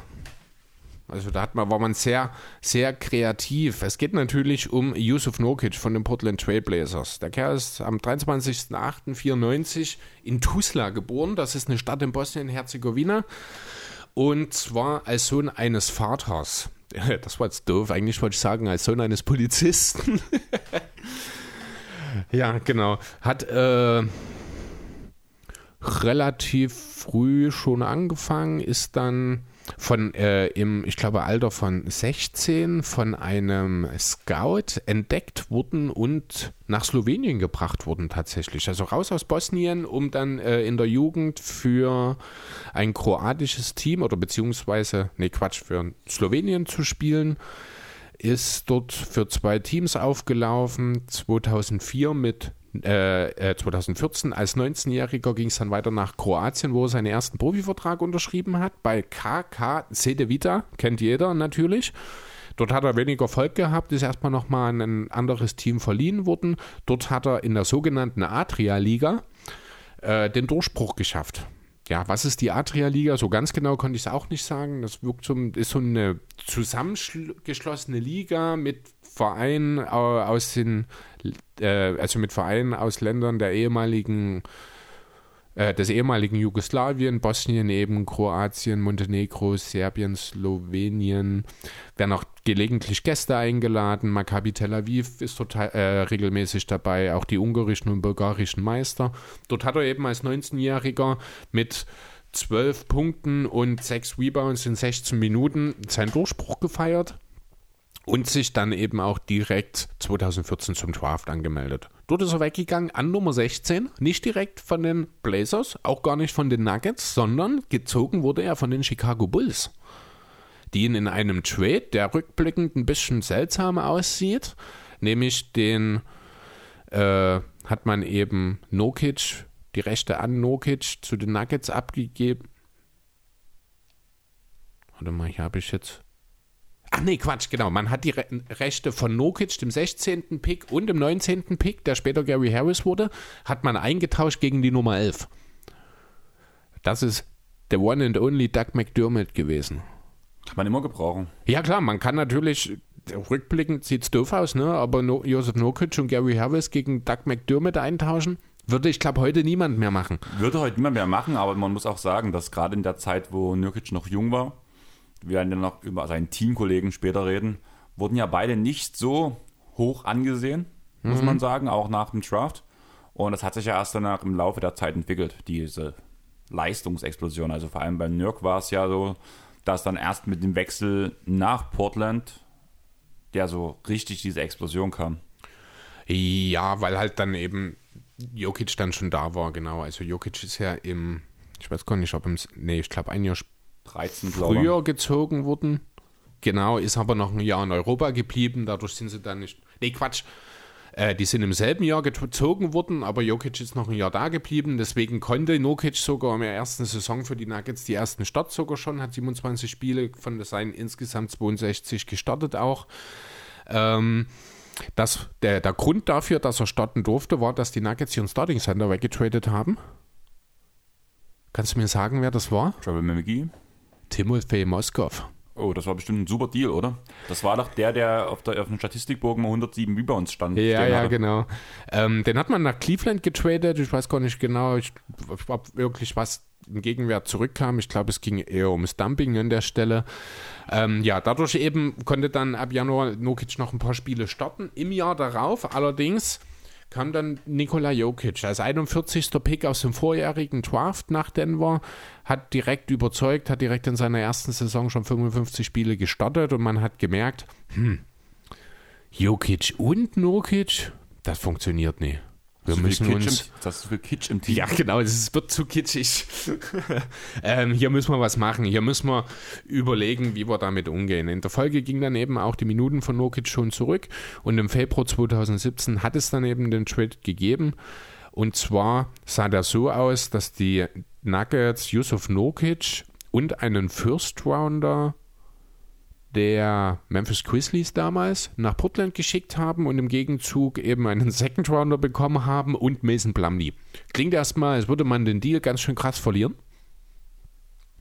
Hat man in einer Blase betrachtet tatsächlich auch, aber wenn man sich das dann mal ein bisschen genauer anschaut, wird man feststellen, man hat aus einem potenziell unzufriedenen Spieler einen sehr, sehr zufriedenen und auch gleichzeitig hochwertigen Backup Guard gemacht, hat dafür ein kleines bisschen was bezahlt und sein Diamanten eben die Schlüssel, also Jokic, äh, der Franchise in die Hand gegeben. Im Endeffekt ein richtig guter Deal eigentlich für beide Teams, wie sich letzten Endes herausgestellt hat. Für für Nokic hieße das dann im Endeffekt, dass er eben nach äh, knapp 140 Spielen bei 7,5 Punkten und 6 Rebounds die Nuggets verlassen hat. Also so richtig den Durchbruch hat er tatsächlich nie geschafft in Denver. Das kam dann tatsächlich für die Blazers direkt in der Folge, denn die restliche Saison hat er für die Blazers dann direkt schon 15 und 7 aufgelegt, hat äh, von den 20 Spielen, an denen er teilgenommen hat, für die Blazers direkt auch noch 19 gestartet, hat sich also direkt als Starting Center dann auch etabliert, hat quasi die Rolle von Mason Plumlee übernommen, äh, ist also definitiv ein klares Upgrade auch gewesen und ja, er hat sich eben, wie gesagt, schnell etabliert und hat vor allem mit zwei Sachen die, den Blazers enorm weitergeholfen. Das ist zum einen einfach seine Präsenz in der Zone. Er hat die Defense der Blazers sofort besser gemacht. Äh, Im ersten Jahr waren es direkt, also das waren dann halt natürlich nur diese 20 Spieler, also sehr geringe Sample Size, war die Defense der Blazers um über 10 Punkte besser mit ihm auf dem Feld als ohne ihn. In den restlichen Jahren war die Defense immer noch zumindest um 4 Punkte besser, wenn er auf dem Feld war. Ausnahme ist die 1920er Saison, dort hat er aber auch wegen, ich glaube, einem Schien- und Wadenbeinbruch oder sowas nur 8 Spiele gemacht und war dort entsprechend dann äh, nicht ganz auf der Höhe. Aber ansonsten halt eben ist er ein wichtiger Teil für die Defense eben der Blazers, ist auch ein unterschätzter Playmaker aus dem Post, also so um die vier Assists, drei bis vier Assists spielt er in den letzten Jahren auch immer konstant. Da, äh, das ist kein Zufall, das sind keine Andre Drummond Handoff Assists, die man da äh, aus, was, wo hat er die gespielt? War das noch in Detroit? Ja, er, ja ne? Mit Blake zusammen. Ja, genau. Ähm, also das sind schon auch wirklich Playmaking Assists, das darf man an der Stelle wirklich nicht äh, vergessen. Ja, sein bestes Jahr hat er 2018-19 gehabt, rein statistisch. Wenn wir diese acht Spiele 1920 rauslassen, da hat er 15 Punkte, 10,4 äh, Rebounds aufgelegt, drei Assists, fast eineinhalb Blocks. Die Blazers sind auch weit gekommen in diesem Jahr. Allerdings in den Playoffs ohne Nokic, da der sich zum Ende der Saison eben verletzt hatte. Das heißt, Nokic selbst wartet nach wie vor darauf, die erste Runde in den Playoffs zu, äh, ja, zu überstehen. Du musst halt sagen, aber auch, dass sie die, das war das Jahr, wo die Blazers durchmarschiert sind. Einfach weil der Playoff-Baum es sehr, sehr gut, gut mit ihnen gemeint hat. Natürlich, richtig, genau. Ja, und trotzdem wäre die Frage natürlich, hätte man dann am Ende noch mehr erreichen können, wenn er Nurkic da gewesen wäre? Ich glaube nicht. Es ging gegen die Golden State Warriors Eben. raus. Genau, also und ich, Kevin Durant, Stephen Curry, Draymond Green und Clay Thompson in Topform. Unwahrscheinlich. Obwohl da war, glaube KD schon nicht mehr dabei, weil er kam doch in der Finals-Serie gegen Toronto wieder. Kann sein. Habe ich jetzt so im Detail nicht im Sinn. Ist auch egal, weil Nurkic war ohnehin nicht dabei. Äh, wartet, wie gesagt, immer noch auf seinen ersten ja, Playoff-Rundenerfolg. Ähm, was er schon ein bisschen äh, eingesammelt hat, sind ein, zwei kleinere europäische Auszeichnungen. So ist er Croatian League Finals MVP 2014 geworden. Er war äh, im All Croatian League Second Team in demselben Jahr und er ist im All Rookie Second Team 2015 gelandet in der NBA. Ähm, also die reinen Auszeichnungen lassen auch noch ein bisschen zu wünschen übrig. Da gibt es vielleicht in Zukunft noch das eine oder andere, was er erreichen kann, wobei ich ehrlich sagen muss, ich sehe ihn nicht irgendwann mal als All-Star. Keine Chance. Also, ich Vor glaube, allem, man müsste dafür an CJ und Dame vorbei. Ja. Und irgendwo teilen sich ja die Stimmen immer noch auf und er ist die Nummer 3 im Team. Und da, selbst wenn die Fans ihn nicht reinvoten, weil die halt eher für, für CJ und Dame voten würden, mhm. nehmen die Trainer nicht noch einen dritten Oster aus einem Team rein. Nee, das ist richtig. Zumal, also, äh, wobei ich schon sagen muss, rein was den Wert des Spielers für das Team angeht, würde ich nur kurz über CJ McCallum stellen. Nicht über dem natürlich, aber rein was die Produktion angeht etc. ist natürlich äh, McCallum auch einfach der, der mehr im Fokus steht. Und das ist halt einfach das, was du beim All-Star-Game brauchst. Ja, genau. Um zu überzeugen, also um gewählt zu werden dafür. Ja, ist richtig. Ja, gut. Das ist es soweit zu Yusuf Nokic gewesen. Da habe ich eine Frage an dich noch. Mhm. Was würdest du ihm zahlen? Wird er bezahlt von den, von den Blazers? Wird er nicht bezahlt? Was zahlt man ihm? Ja, also 15 im Jahr musst du ihm wahrscheinlich schon bieten. Das wird ihm wahrscheinlich aber gar nicht reichen. Es wird schwierig. Sehe ich halt auch so. Deswegen ja. ist es schwierig. Also ich würde sagen, so Marktwert wäre so 17. Hm. Also eigentlich mittlerweile ist es ja so in der NBA, man muss ja mittlerweile schon davon ausgehen, dass drei Maximalverträge in einem Team vergeben werden. Aber willst du deine drei Maximalverträge an CJ McCollum, Damian Lillard auf jeden Fall, aber CJ und Nurk? Geben. Naja, also in diesem Team gebe ich es lieber Nokic als irgendjemand anderen. Ja, aber, aber, ob das sinnvoll ist, ist eine andere Sache. Aber du musst halt aus Sicht der Blazers einfach mal so sehen, hast du Alternativen. Die Alternativen hast du nicht. Also ich wüsste jetzt auch nicht, ich, ich würde seinen Trade probieren, wenn es irgendwie geht. Seinen Trades ist so eine Mode, die in letzter Zeit wieder, also in den letzten Jahren wieder so ein bisschen in Mode gekommen ist. Ich bin da auch kein allzu großer Fan davon, wenn Ja, ich ehrlich sein soll, weil du verbaust dir halt Flexibilität. Und was willst du im Gegenwert haben? Ja, das Problem bei, dem seinen, bei, der, bei den ganzen seinen Trade-Sachen ist ja, dass ähm, die großen Stars sich alle committen zu Teams derzeit gerade. Es gibt einfach keine gute Free Agent Class mehr, weil alle Teams ja oder alle Spieler schon vorzeitig verlängern. Sei es ein Paul George, sei es ein Kawhi Leonard, James Harden und Kyrie Irving sind, glaube laut, laut Mark Stein so gut wie kurz vor der Vertragsunterschrift. KD hat schon verlängert. LeBron hat einen langfristigen Vertrag und geht nicht mehr wie sonst immer ein 1 zu 1 Deals ein. Alle großen Spieler sind committed. Aber was willst du, was willst du denn mit Nurkic machen, wenn du ihn per seinen Trade wegschicken? Was willst du denn im Gegenwert haben, ohne dass das Team sich verschlechtert? Ein seinen Trade ist immer für das abgebende Team ein Problem, weil du wirst nie so viel kriegen, wie du kriegen könntest an der Trade Deadline, weil das ist für dich als Team ist es die Notlösung, dass du vielleicht überhaupt noch was kriegst. Ja, ich, aber manchmal kann ja auch Sachen angeboten werden. Also gerade diese Offseason wurde ja, äh, wurde, wurden ja Deals geschlossen, seinen Trades geschlossen, wo auch das abgebende Team gewonnen hat. Da sage ich zum Beispiel der Marder Rosen, der von ähm, San Antonio Spurs weggesch äh, weggeschickt wurde. Ja, gut, das ist eine Ausnahme. Auch die Bulls haben mehr oder weniger diesen Deal um Markanen gewonnen, aber einfach nur, weil sie noch was bekommen haben. Hätte man Markanen zur Trade Deadline verschickt, wäre viel mehr bei rumgekommen. Das willst du dir halt nicht reinholen. Ja, das, also ich verstehe schon, dass ein seinen Trade hier und da mal sinnvoll sein muss, aber in diesem konkreten Yusuf Nokic-Szenario sehe ich nicht ansatzweise eine Idee, die die Blazers besser macht. Wir müssen immer noch, wir reden immer noch über ein Team, das mit Damian Lillard versucht, Contender zu sein. Bist du mit dem Team aber nicht, hat er selber gesagt. Ja, aber dann kannst du doch nicht jetzt anfangen, Gedanken darüber zu legen, deinen drittbesten Mann oder wie ich finde, zweitbesten Mann abzugeben. Wenn du deinen Star zufriedenstellen willst, musst du Nokic bezahlen. Also da gibt es überhaupt keine Alternative. Ja, aber du musst halt trotzdem noch flexibel sein, was du schon nein, nicht bist. du bist nicht flexibel und in Flexibilität interessiert dich ein Scheißdreck in dem Moment, wo es darum geht, den Lillard zu halten oder nicht. Das ist scheißegal. Entweder bist du bereit, das alles zu investieren, um Damien Lillard zu halten, oder du schickst Yusuf Nokic weg, schlägst Damien Lillard ins Gesicht und sagst, verpiss dich. Das Man sind hat- die zwei Optionen, die die Blazers hier haben. Man hat Lillard diese Saison schon ins Gesicht geschlagen. Nein, man hat sich durch schlechte Entscheidungen äh, einfach nicht so viel rausgeholt, wie man hätte rausholen sollen, um Lillard zufriedenzustellen. Dies, das, was du hier gerade andeutest, ist das komplette Gegenteil von all dem, was die Blazers machen sollten. Die Blazers sollten einreisen.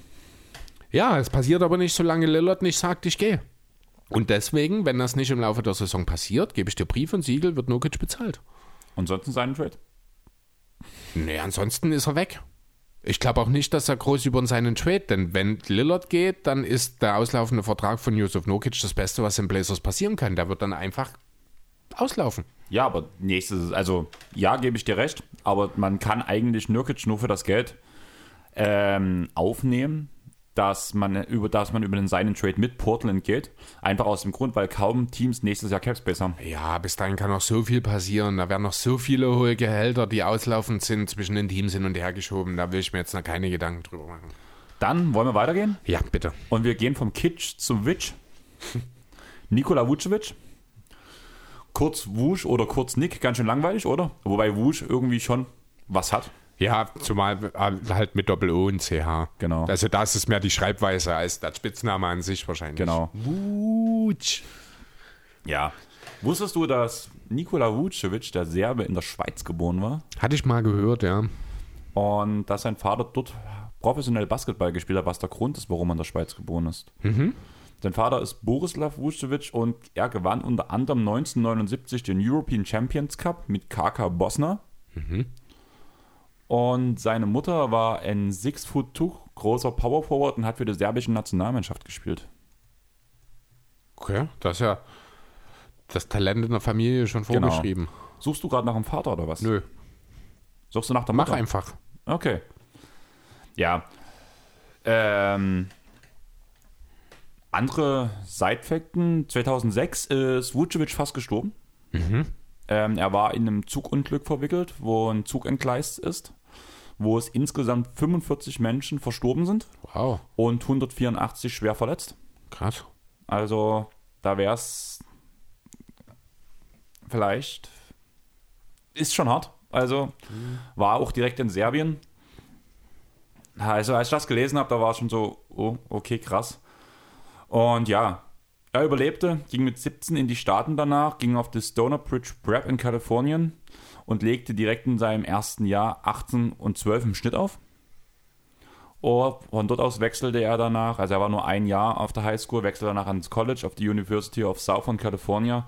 Und nach einem schwachen ersten Jahr wurde er direkt im zweiten Jahr MIP der Pac-10 und wurde der Rebound-Leader der gesamten Liga. 2011 von deinen Sixers gedraftet. Das hatte ich irgendwie gar nicht auf dem Schirm, dass Wooch in Ja, ist Teil dieser ganzen Andrew Bynum, Andrew Iguodala Tower. Katastrophe gewesen damals, ja. Möchtest du das kurz ausführen?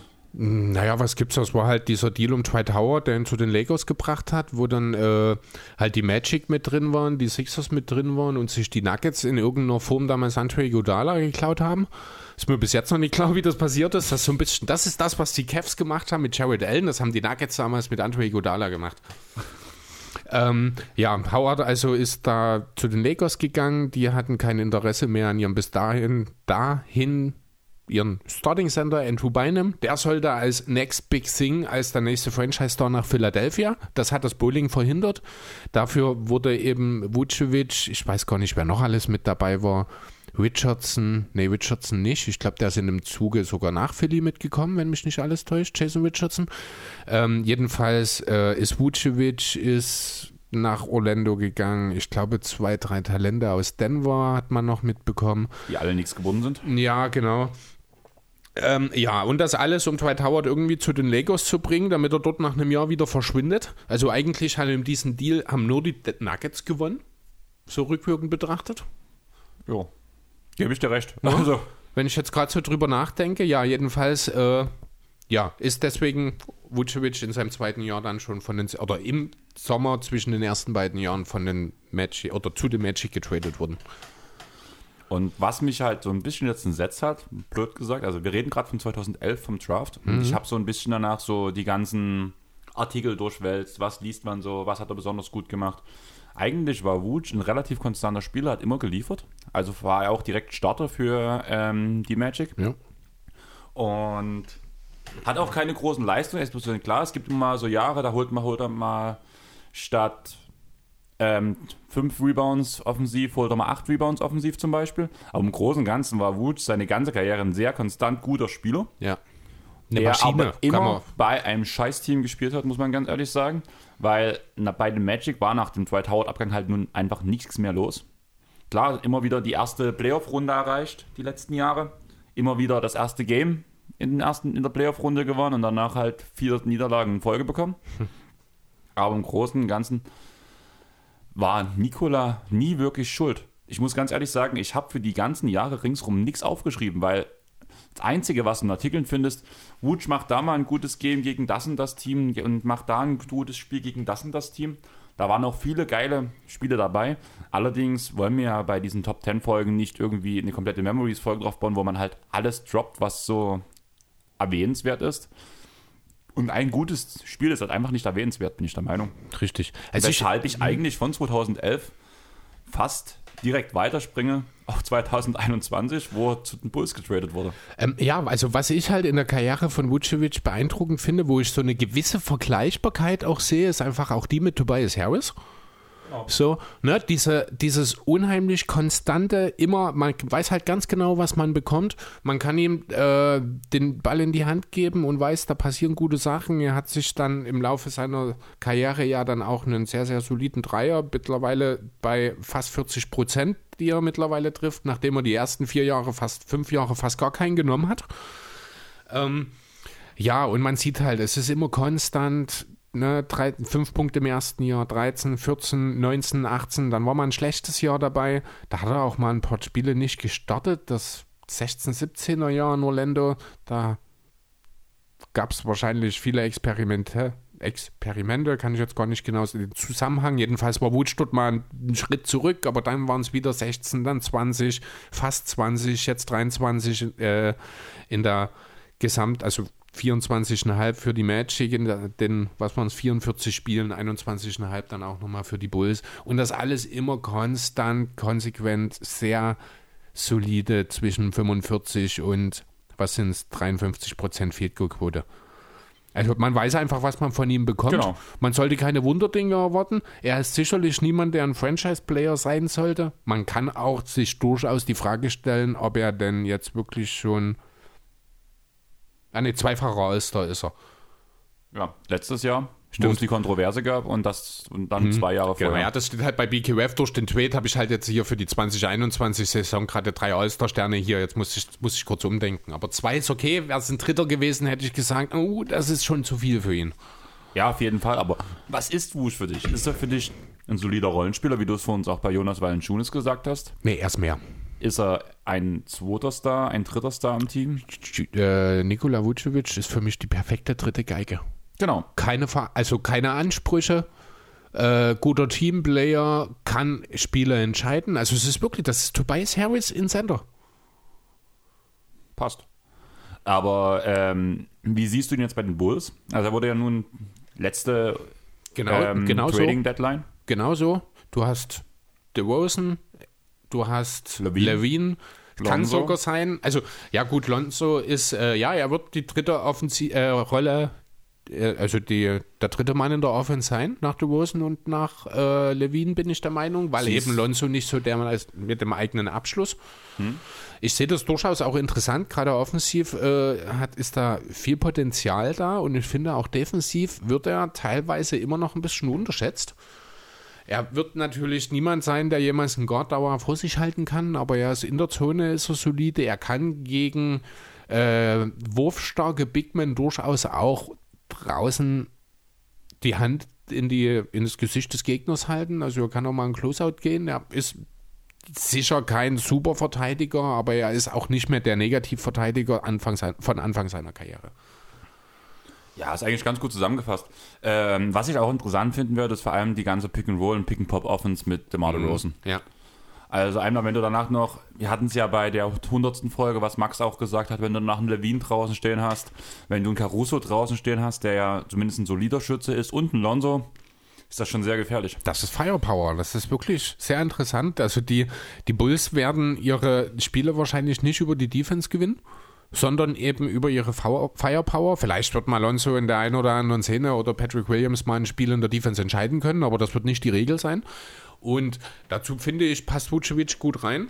Diese ganze DeRozan-Thematik, die haben wir ja eben auch schon äh, besprochen. Ob dort der Fit hundertprozentig passt, müssen wir sehen. Aber ich denke, grundsätzlich kann das durchaus funktionieren. Es wird auch wahrscheinlich sehr viel Spaß machen zuzugucken, Ja. zumindest in der Offensive. Ich habe jetzt noch zwei kleine Fun-Facts dazu, beziehungsweise zwei kleine Fakten. Ob die so lustig sind, sind sie eigentlich nicht, aber einfach interessant zu wissen. Mhm. Vucic ist ein riesen Fußballfan, unter anderem von Juve und dem FK Quena. Sagt ihr das was als Fußball? Wahrscheinlich sein Heimatverein oder sowas im, äh, in Serbien, vermute ich mal. Und er spricht drei Sprachen. Welche sind das, Chris? Er spricht drei. Er wird Serbisch sprechen, nehme ich an, und Englisch. Und? Ähm, ich würde jetzt tatsächlich zwischen Italienisch und Deutsch schwanken. Und was denkst du? Ich sage jetzt einfach Deutsch. Französisch. Schade. okay, wieso Französisch?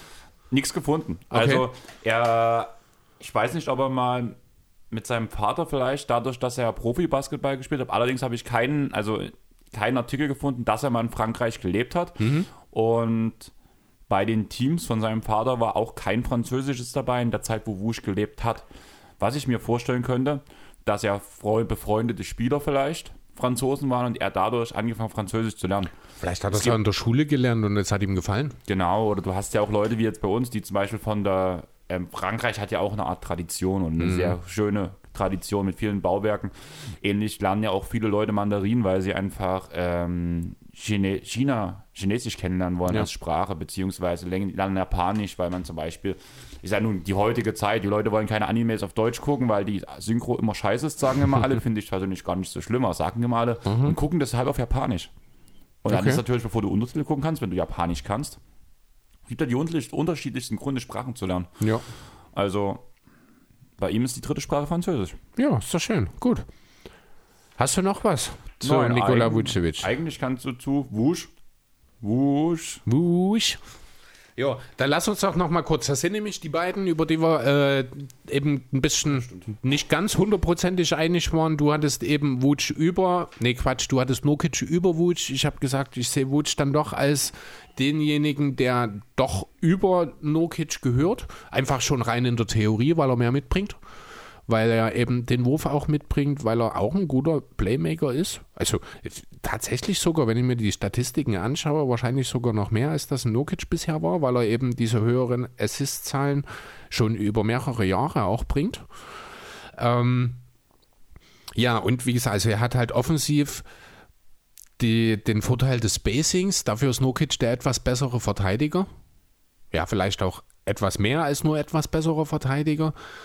Ähm, aber er musste halt Nokic nie die große Verantwortung in seinen Teams nehmen, weil er immer Lillard und McCallum mehr oder weniger neben sich hatte, während Vucevic eben in Orlando über Jahre der Franchise-Player war und auch jetzt in Chicago nicht der Franchise-Player war, aber mit der ganz klaren, mit dem ganz klaren Ziel, die Franchise deutlich zu verbessern, ertradet wurde. Alleine deswegen schon, finde ich, äh, gehört Vucevic an der Stelle über Nokic. Ähm, ja, genau. Nee, also ich habe, wir hatten, ich habe es ja am Anfang schon gesagt, dass ich sie gleich gesehen habe, dass ich jetzt im Nachhinein auch zufrieden damit bin, dass wir Rouge weiter von haben. Ich habe vor allem den Playmaking-Faktor eigentlich viel mehr bei Nurkic gesehen. Ich eigentlich auch. Also ich sehe das jetzt in den Zahlen tatsächlich erst, aber das kommt wahrscheinlich halt auch, weil er viel den Ball in der Hand hat. Äh, passt du automatisch häufiger auch. Genau. Und auch du hast jetzt auch die Defense von ähm, Wusch nochmal hervorgehoben wo ich auch ein klares Plus bei Nurkic sehe und da werde ich wahrscheinlich bei den Bulls mal ein bisschen drauf achten, weil mir ist jetzt Vucevic nie als guter Defender naja, aufgefallen. Zumindest Oder nicht als Defender. Zumindest kein Minusverteidiger mehr. Genau. Und ich habe halt auch selten Orlando geguckt, muss ich ganz ehrlich sagen. Ja. Und deswegen werde ich mal wahrscheinlich mehr drauf achten, weil, wie gesagt, die Bulls werde ich mir angucken. Ich will sehen, wie das funktioniert. Ich will mhm. gucken, wie in The Rosen dort funktioniert als mhm. primärer Playmaker. Ja. Und von daher kann ich darauf achten. Aber möchtest du Platz 7 sagen? Jo, lass uns weitermachen. Platz 7, Miles Turner. Äh, hat nur einen Spitznamen. Der ist Samurai Miles. Finde ich geil. Finde ich sehr okay, von mir aus. Ich weiß nicht, ob er vielleicht irgendwie Karate oder sowas macht. Und deswegen das, vielleicht sieht er auch bloß aus wie jemand, der Karate macht, keine Ahnung. Ist 96 in Texas geboren. Du weißt geboren? schon, dass Karate und Samurai so nee, gar nichts gemeinsam haben. Also, naja, die, der Ursprung. Ja. Das Ursprungsland, ja, aber sonst hast du recht, ist eigentlich Quatsch gewesen jetzt, ja. ich habe die ganze Zeit die Verbindung gesucht zwischen Karate ja. und Samurai. Nee, das war, nee, das war Quatsch, da hast du recht. Egal.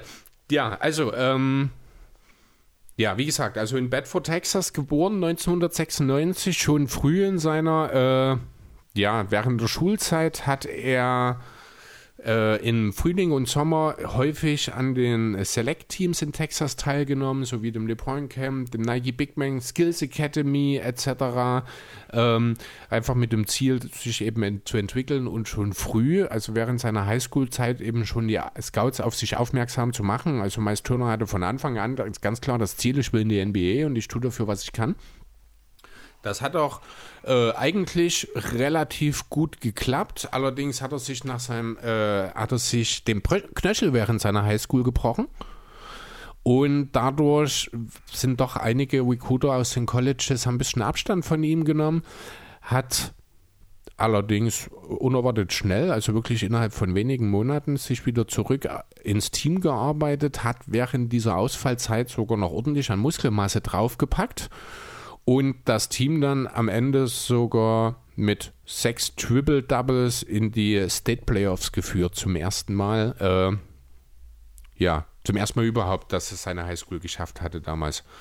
Nach seiner Highschool-Karriere war er ein Fünf-Sterne-Rekrut und galt als zweitbester Sender der kompletten Klasse. Weißt du, wer der Beste war? Nein. Wir haben schon über ihn gesprochen vorhin. Er ist jetzt neu bei den Nets und er sorgt meistens für erste Picks bei seinen neuen Teams. Ähm, Millsap? Charlie Lokafor. Ach so. Hast du nie gesagt neu? Der spielt ja, nur schon ein Jahr bei den Nets. Hä? Der ist gerade gegen DJ getradet worden? Ach klar, stimmt, der war doch bei Detroit. Genau. Recht. Ja, stimmt. Nur, dass der Vertrag schon länger ist. Der Vertrag, genau, ja. Ja, genau. Ähm, er ging dann zu den Texas Longhorns, ist also zu Hause geblieben sozusagen, ist dort meistens von der Bank gekommen, hat nur sieben Spiele gestartet in den 22 Minuten, aber solide 10 Punkte, 6 Rebounds und mehr als zweieinhalb, sechs, äh, zweieinhalb Blocks aufgelegt und hat dann entsprechend 2015 nach einem Jahr in dem Selbstverständnis mit Sicherheit hochgepickt zu werden, entschieden, dass er eben zu, sich für den Draft anmeldet. Genauso ist es dann auch gekommen. 2015 eben als elfter Pick ist er in die Liga gekommen, von den Pacers gezogen worden und ja, hat direkt nach acht Spielen sich erstmal verletzt und einiges verpasst. Hast du dir mal die Bilder von ihm aus dem Luki angeguckt? Weil das hatte ich in der Vorbereitung kurz offen. Was meinst du? Also wir haben ja schon von Jannis gesagt, dass er dünn war. Mhm. Und ja, da hat er schon mal während seiner Highschool ordentlich Muskelmasse aufgepackt, ne? Und aber kam trotzdem noch als Hämpfling in die Liga genau. eigentlich. Und bei Miles Turner war das richtig krass. Mhm. Und deswegen wundert mich, dass da nach acht Spielen direkt die Verletzung kam. Überhaupt nicht. Nee, das, genau. Hat dann 30 Spiele, nee, Quatsch, nicht 30, sondern etwa 22, ich glaube, waren es ausgesetzt. Äh, Genau, ist aber, ab Jahr zwei direkt auch der Starter gewesen bei den Pacers, hat dann im ersten, also in seinem zweiten Jahr direkt 81 Spiele gestartet, äh, 14,5 Punkte, 7 Rebounds aufgelegt, dafür 2,1 Blocks. Das ist schon mal ein sehr, sehr solider Wert für einen 20-Jährigen in der NBA, muss ich sagen. Ähm, ja, das Ziel war natürlich, die Defense der Pacers zu verankern. Das hat er auch durchaus teilweise geschafft, vor allem natürlich mit seiner außergewöhnlichen Wim Protection, die er mitbringt, ist auch schon zweimal Block Champion der NBA geworden, einmal 18-19 mit 2,7 Blocks und das andere Mal jetzt in der abgelaufenen Saison, wobei ich nicht weiß, ob 47 von 72 Spielen reichen, um dort als Stat Leader eingetragen zu werden, jedenfalls 3,4 Blocks, ordentlicher Wert, meine Herren. Ja, dass es für die Pacers trotzdem noch nicht so richtig funktioniert hat, das liegt auch daran, dass diese, wie ich nach wie vor finde, theoretische Zusammensetzung im Frontcourt mit Domantas Sabonis einfach nicht funktionieren will. Ist mir bis jetzt immer noch völlig unklar, wieso das so ist, was da los ist, warum das bisher noch kein Trainer auf die Reihe bekommen hat. Ich finde, theoretisch funktionieren die so gut oder sollten die so gut funktionieren. Zum Beispiel gegen das Mikro getreten. Kannst ähm, dich ja wenigstens bei deinen Hörern entschuldigen. Entschuldigung. Ja, die Idee ist eigentlich, äh, sollte vorn wie hinten funktionieren. Defensiv ist es dann, finde ich, fast schon sinnvoller, Sabonis als den Sender zu sehen und Turner ein bisschen das freie Radikal mit der Help Defense Wim Protection, so ein bisschen ähnlich wie es ein John Collins neben Capella macht. Ähm, offensiv wiederum ist es eigentlich auch ähnlich. Sabona als Post-Playmaker. Also eigentlich müsste man drüber nachdenken, einfach zu sagen, Sabonis ist der Sender und Turner ist der Power Forward. Ja, also. Ja, eigentlich, wenn man so drüber nachdenkt. Zumindest offensiv. Ne, auch defensiv.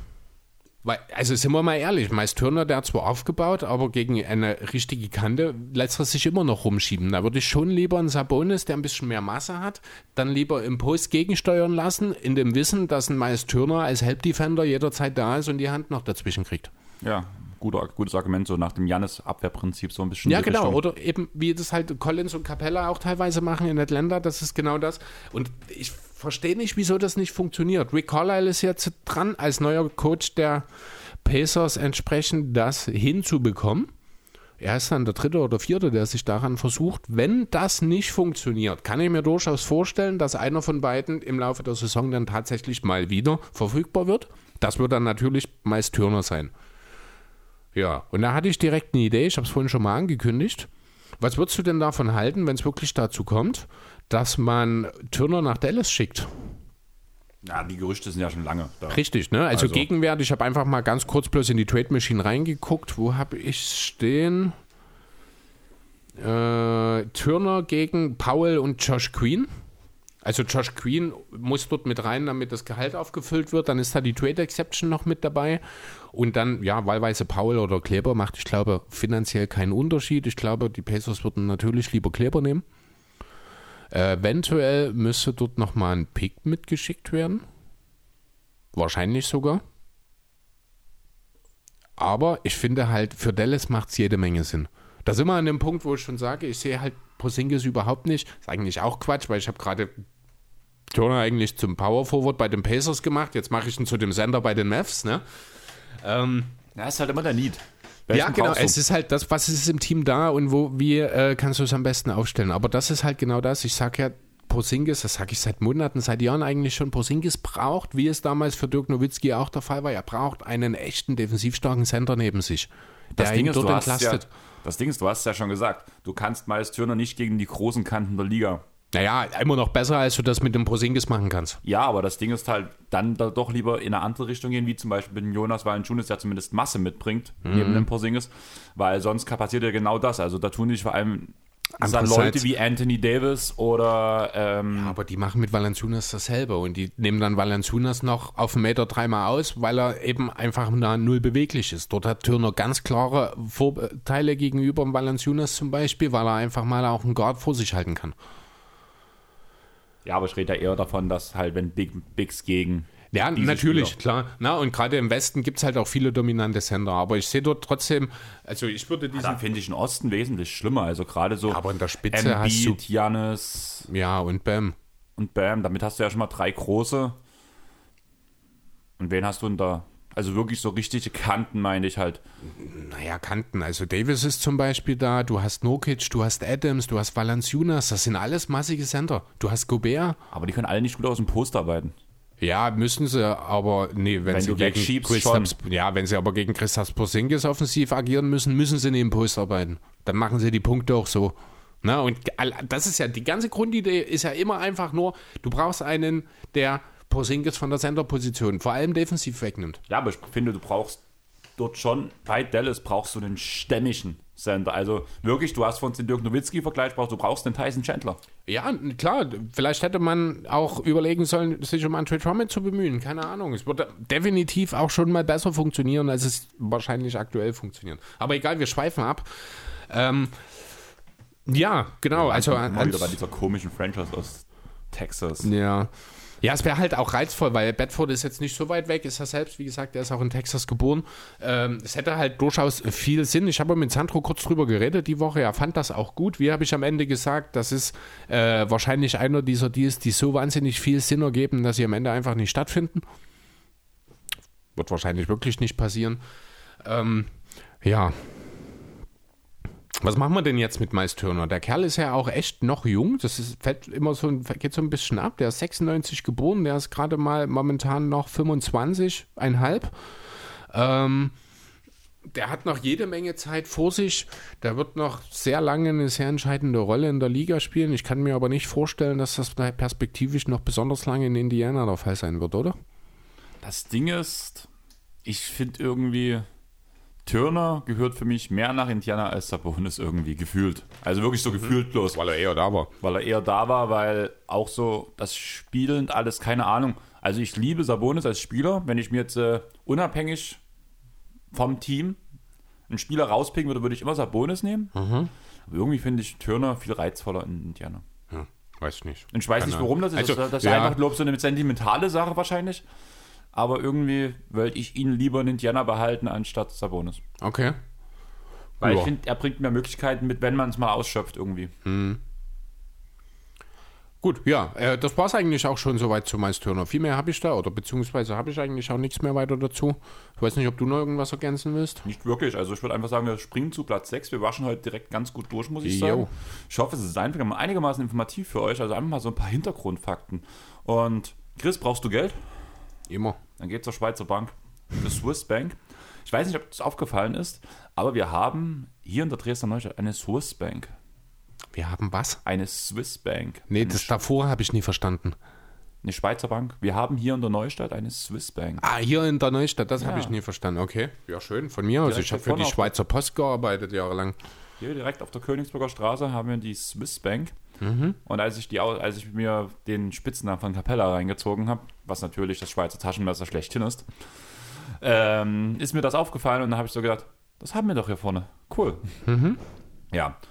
Clint, Clint Capella, ein Schweizer, der Vater hat angolische Wurzeln, Wurzeln und die Mutter kongolesische. Allerdings hat die Mutter auch direkt ihn und seinen Bruder nach der Geburt verlassen. Also er ist ohne Mutter groß geworden, nur unter seinem Vater. War anfangs Fußballer und hat danach aber sich relativ schnell zum Basketball orientiert und wechselte danach an die Sportschule nach Frankreich. Und ab dem Punkt spielte er für Elan Sportif Chalanognais. Keine Ahnung, ich bin ganz schlecht in Französisch. Willst du es, ablesen, willst du es vorlesen? Zeig mal her. Ähm, dort so ab 2009 steht, oder? Ab 2000 für Elan Sportif Chalonnais. Sehr gut. Zum Glück habe ich dich. Deswegen mein Dolmetscher hier in dem Fall. Ja, hat dort fürs Jugendteam gespielt, hat auch sehr gut brilliert und durfte dann ab 12, 2012 sogar für die Herren des Teams ran. 2014 wiederum wurde er dann von den Rockets gedraftet an 25. Stelle und da sehe ich schon, dass ich hier einen schönen Tippfehler drin habe, weil in meinem Text steht an 2. Stelle. Aber zum Glück habe ich mir immer von BK Ref noch was aufge auch rausgezogen. Von daher funktioniert das schon wieder.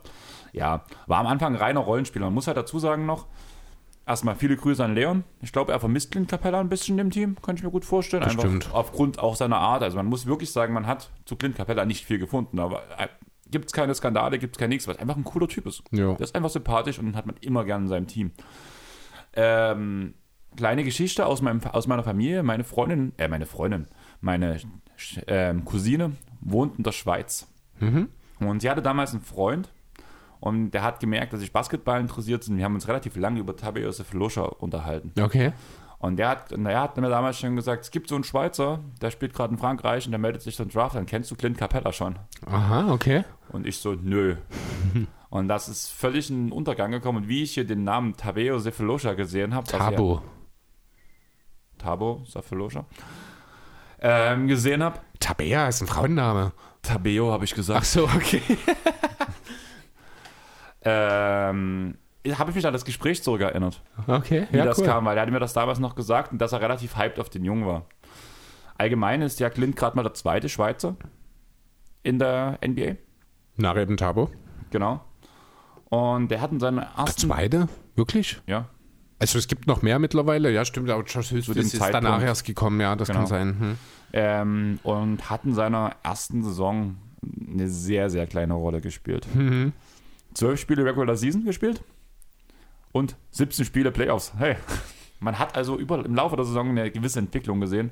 Allerdings waren halt die Minuten immer so, so gering, dass halt das eher wahrscheinlich daran lag, dass er in seinem Rookie-Jahr einfach Einsatzzeiten bekommen hat, weil sie halt weit gekommen sind. Das war ja danach der, dieser ähm, Run, wo man in den Finals gegen die Golden State Warriors ausgeschieden ist. Conference Finals, genau. Genau. Und man hat halt alle Spiele relativ hoch gewonnen, bis auf danach halt, wo es gegen die Golden State Warriors ging. Und deswegen hat er halt immer Spielzeit bekommen.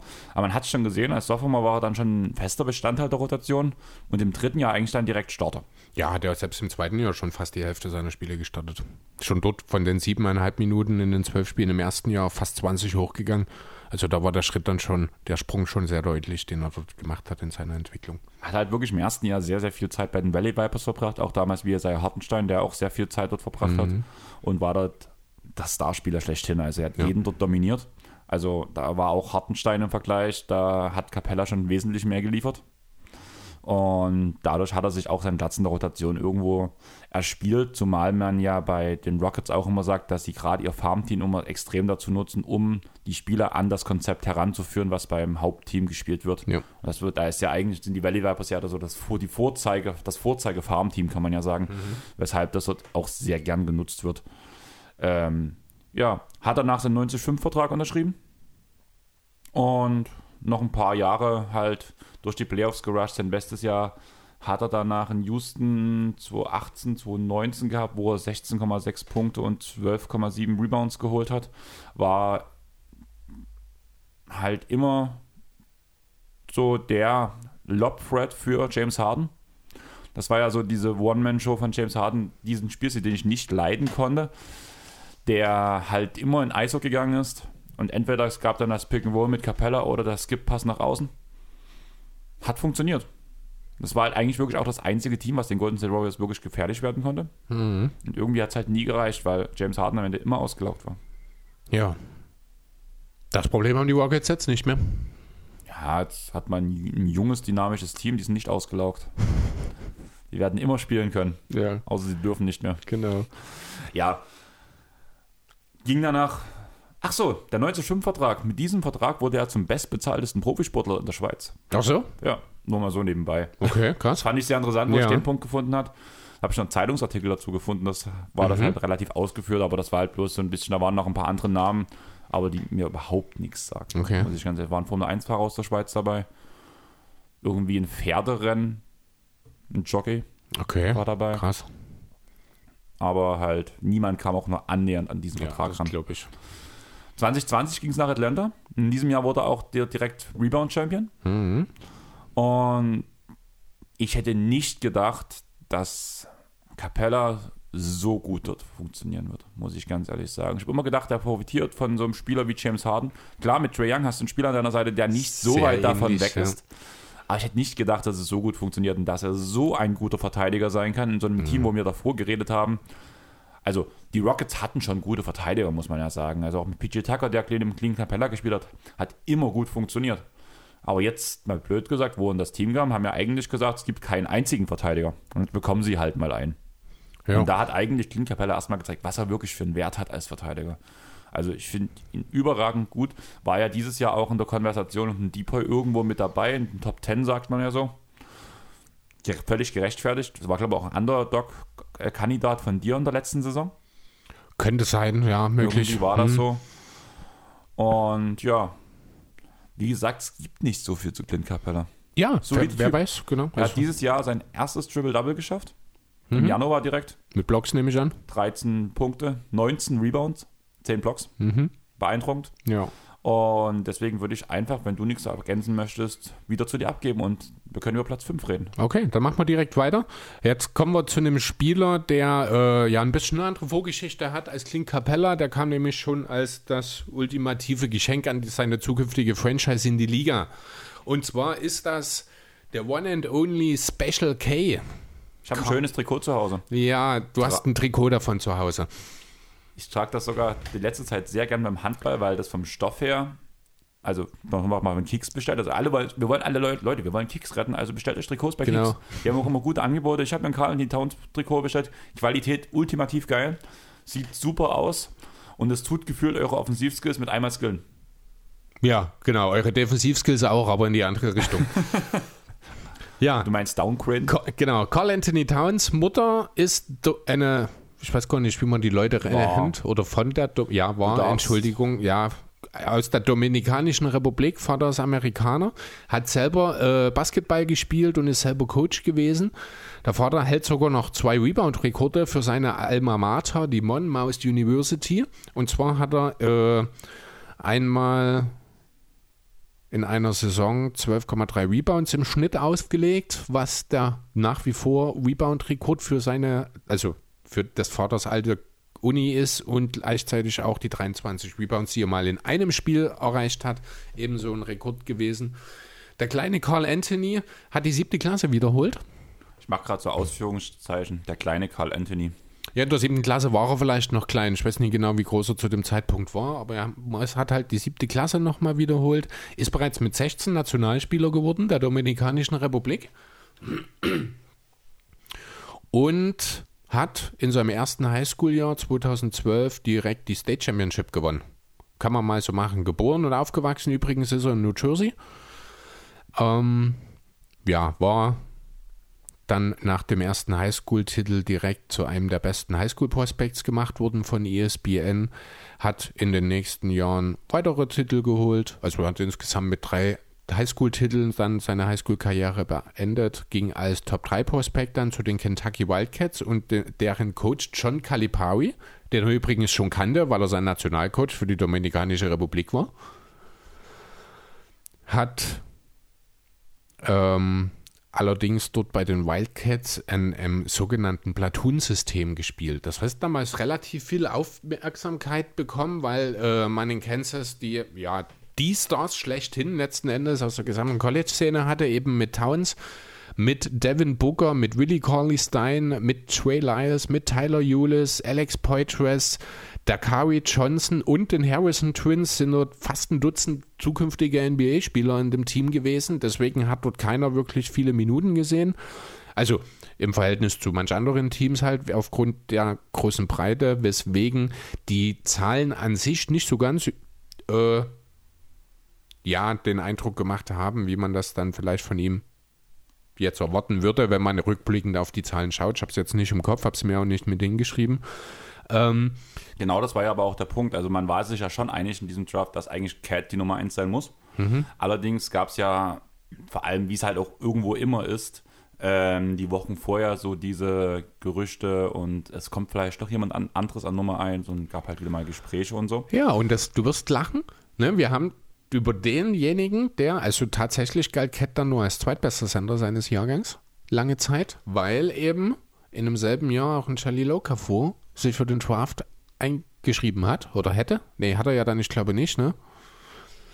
Doch, er war doch in demselben Jahr, oder? Doch, na klar, ja, stimmt. Okafor ist ja auf drei gefallen, richtig. Ähm, ja, genau. Und da haben wir ihn wieder, schon bei den Highschools damals, ich weiß gar nicht, bei wem hat man darüber geredet? Jokic? War bei Nokic, ich glaube, genau. Ist auch egal. Jedenfalls galt äh, Okafor als der beste Sender in dem Jahr. Das eine Jahr, das Towns in Kansas. Vucevic. Bei Vucevic war es, danke. Äh, das eine Jahr, das Towns am College in Kansas war, hat er natürlich auch ein bisschen studiert. Und zwar Kinesiologie.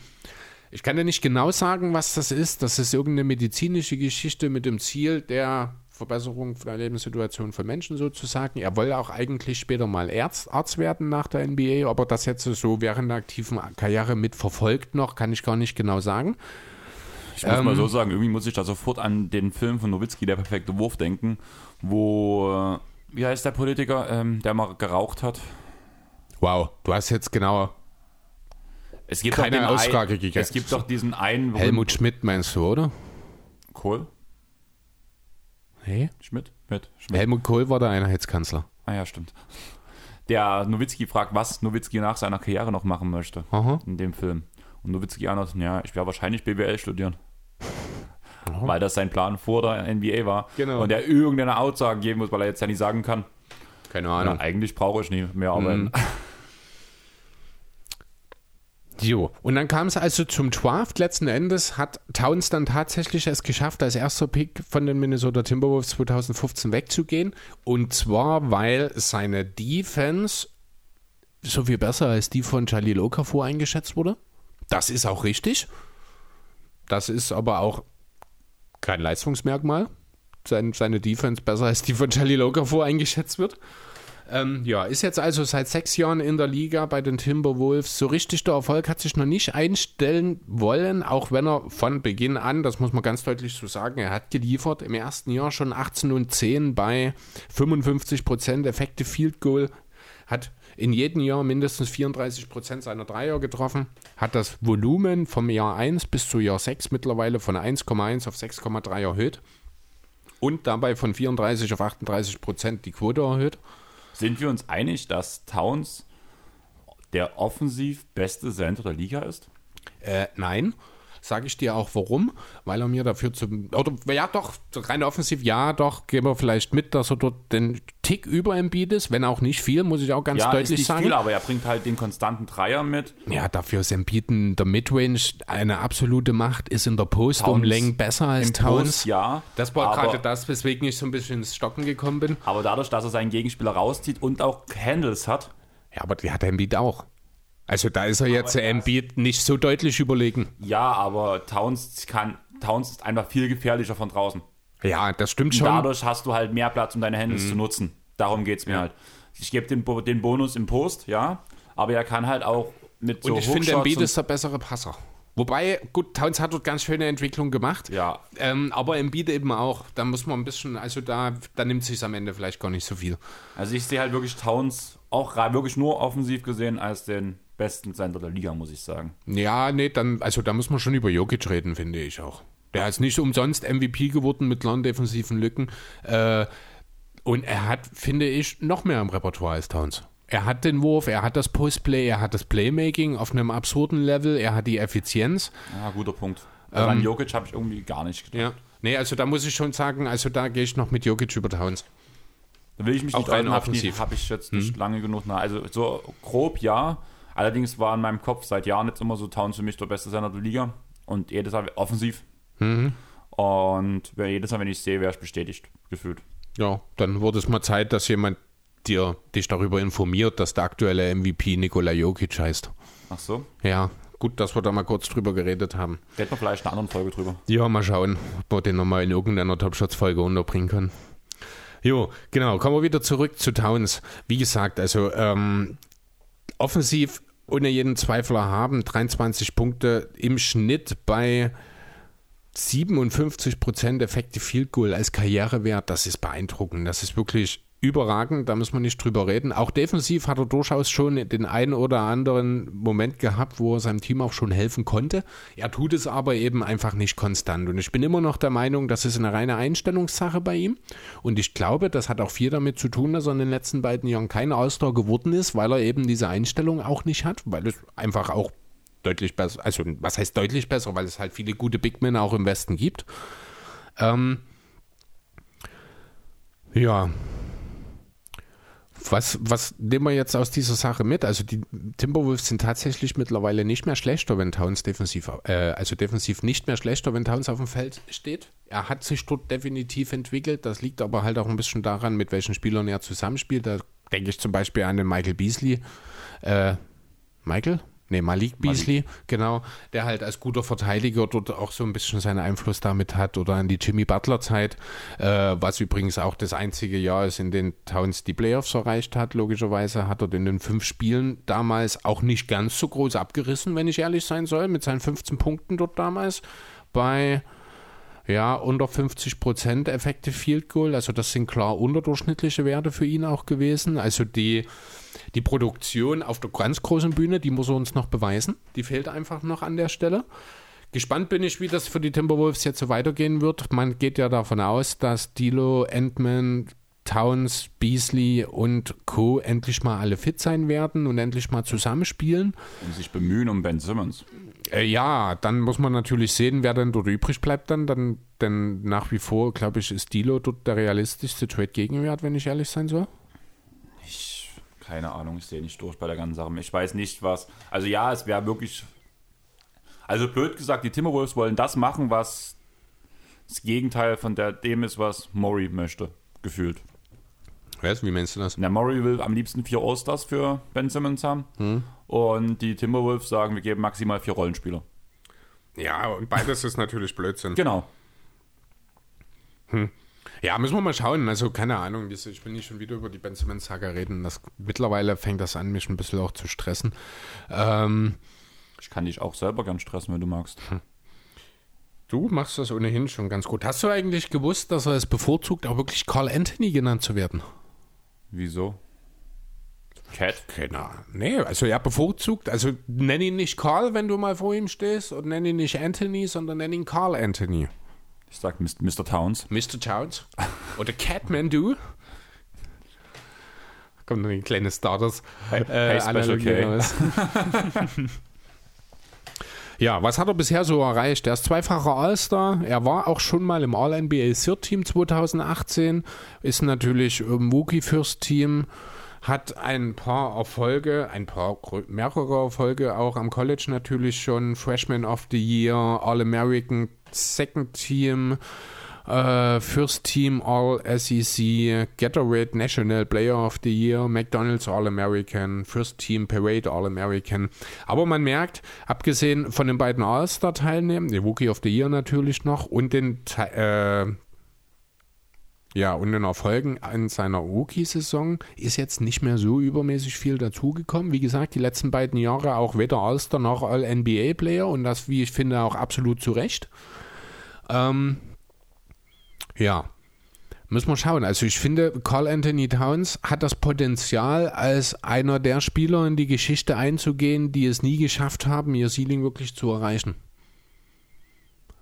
Und der deswegen vielleicht auch nie um eine Titel in irgendeiner Form mitspielen werden kann. Zumindest nicht als erste Option. Ja, genau.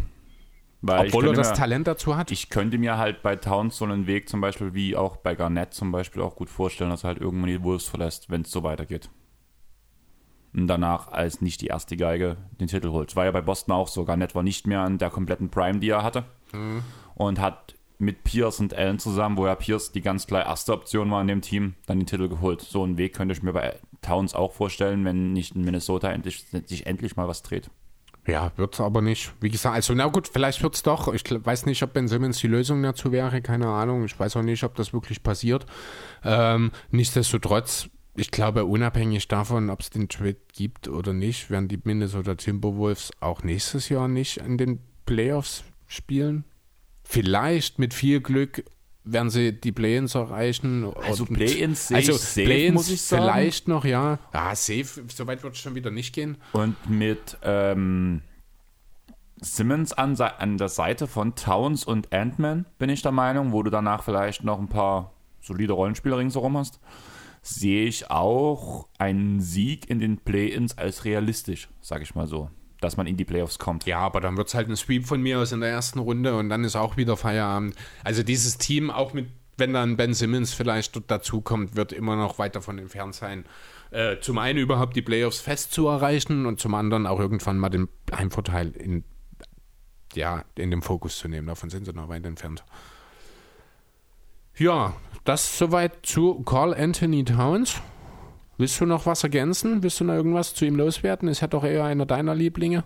Ach, nicht so wirklich. Das hast eigentlich alles gesagt. Wie gesagt, ich sehe ihn auch als besseren Verteidigung. Ja, das hat mich sehr gefreut, dass du das heute auch mal gesagt hast. Ja, also ich sage ja schon von Anfang an eigentlich, Carl Anthony Towns müsste einer der fünf besten Verteidiger auf der Senderposition sein. Aber er will es einfach nicht. Ich glaube, er denkt nicht drüber nach. Ich glaube, Ja, wenn er drüber nachdenken würde, würde er es wollen, aber er denkt nicht drüber nach, Genau. sagen wir es so. Ja. Und da Chris jetzt auch erstmal kurz nicht weiter nachdenken wird, will, machen wir eine Pause. Bis gleich.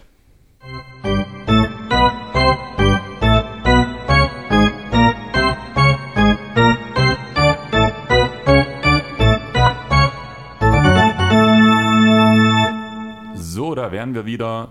Wenn ihr was trotzdem ein bisschen durch die Scheiben durchschaut, wo wir alles zu haben. Draußen läuft bei uns gerade der CSD gleich vorbei, also es ist Party auf der Straße. Und weil Party ist, Bleiben wir doch gleich bei den Valley Boys. willst du gleich nochmal weiterreden? Ja, klar. Also du bist doch so ein riesen Aiden-Fan, weshalb du den unbedingt übernehmen wolltest. Genau das war der Grund. Hat auch überhaupt nichts mit unserem Platz 3 zu tun, dessen Fan ich nicht unbedingt bin. Ähm, ja, die Antwe Adoniel Aiden, geboren 1998 in Nassau, auf den Bahamas, nicht bei uns um der Ecke. Ach so? Ich dachte, es war quasi dein Nachbar früher. Äh, nee, nicht, leider nicht. Ähm, Spitznamen habe ich keine gefunden. Fand ich ein bisschen schade. Muss man mal schauen. Äh, die Antwe Eden ist eins von fünf Kindern, das zusammen mit der Mutter und dem Stiefvater in einer Zwei-Raum-Wohnung lebte. Wahnsinn, wie eng das dort gewesen sein muss. Besonders wenn man bedenkt, dass der Kerl mit zwölf Jahren schon zwei Meter zwei groß war als er in die siebte Klasse gegangen ist, äh, also im Alter der siebten Klasse sozusagen, ging es dann von den Bahamas in die USA und zwar nach San Diego zur Balboa High School. Keine Ahnung, ob das was mit Rocky zu tun hat. Wollten die Boxen lernen da? Keine Ahnung. Ähm, das Ganze konnte er allerdings nicht alleine schaffen. Deswegen hat er Hilfe gebraucht in finanzieller Form von dem Amerikaner mit dem Namen Sean Manning. Ähm, der hat ihn eben unterstützt und in seiner Entwicklung weitergebracht. 2005 ging es dann für ihn weiter nach Phoenix an die Hillcrest Prep, wo er sich dann eben zum Top Prospect entwickelte und zwei Jahre später dann für die Uni Arizona, die ja eine Party-Uni ist, wo man beim Thema zu bleiben, äh, dann eben für ein Jahr dort spielte. Dort hat er 35 Spiele gemacht, 20 Punkte, 11 Rebounds, fast zwei Blocks aufgenommen, äh, aufgelegt, hat in seiner Zeit am College auch sogar äh, im Schnitt einen Dreier pro Spiel genommen und davon 34 Prozent getroffen. Also das weiche Händchen, das wir ja schon immer wieder mal angesprochen haben, das existiert wirklich.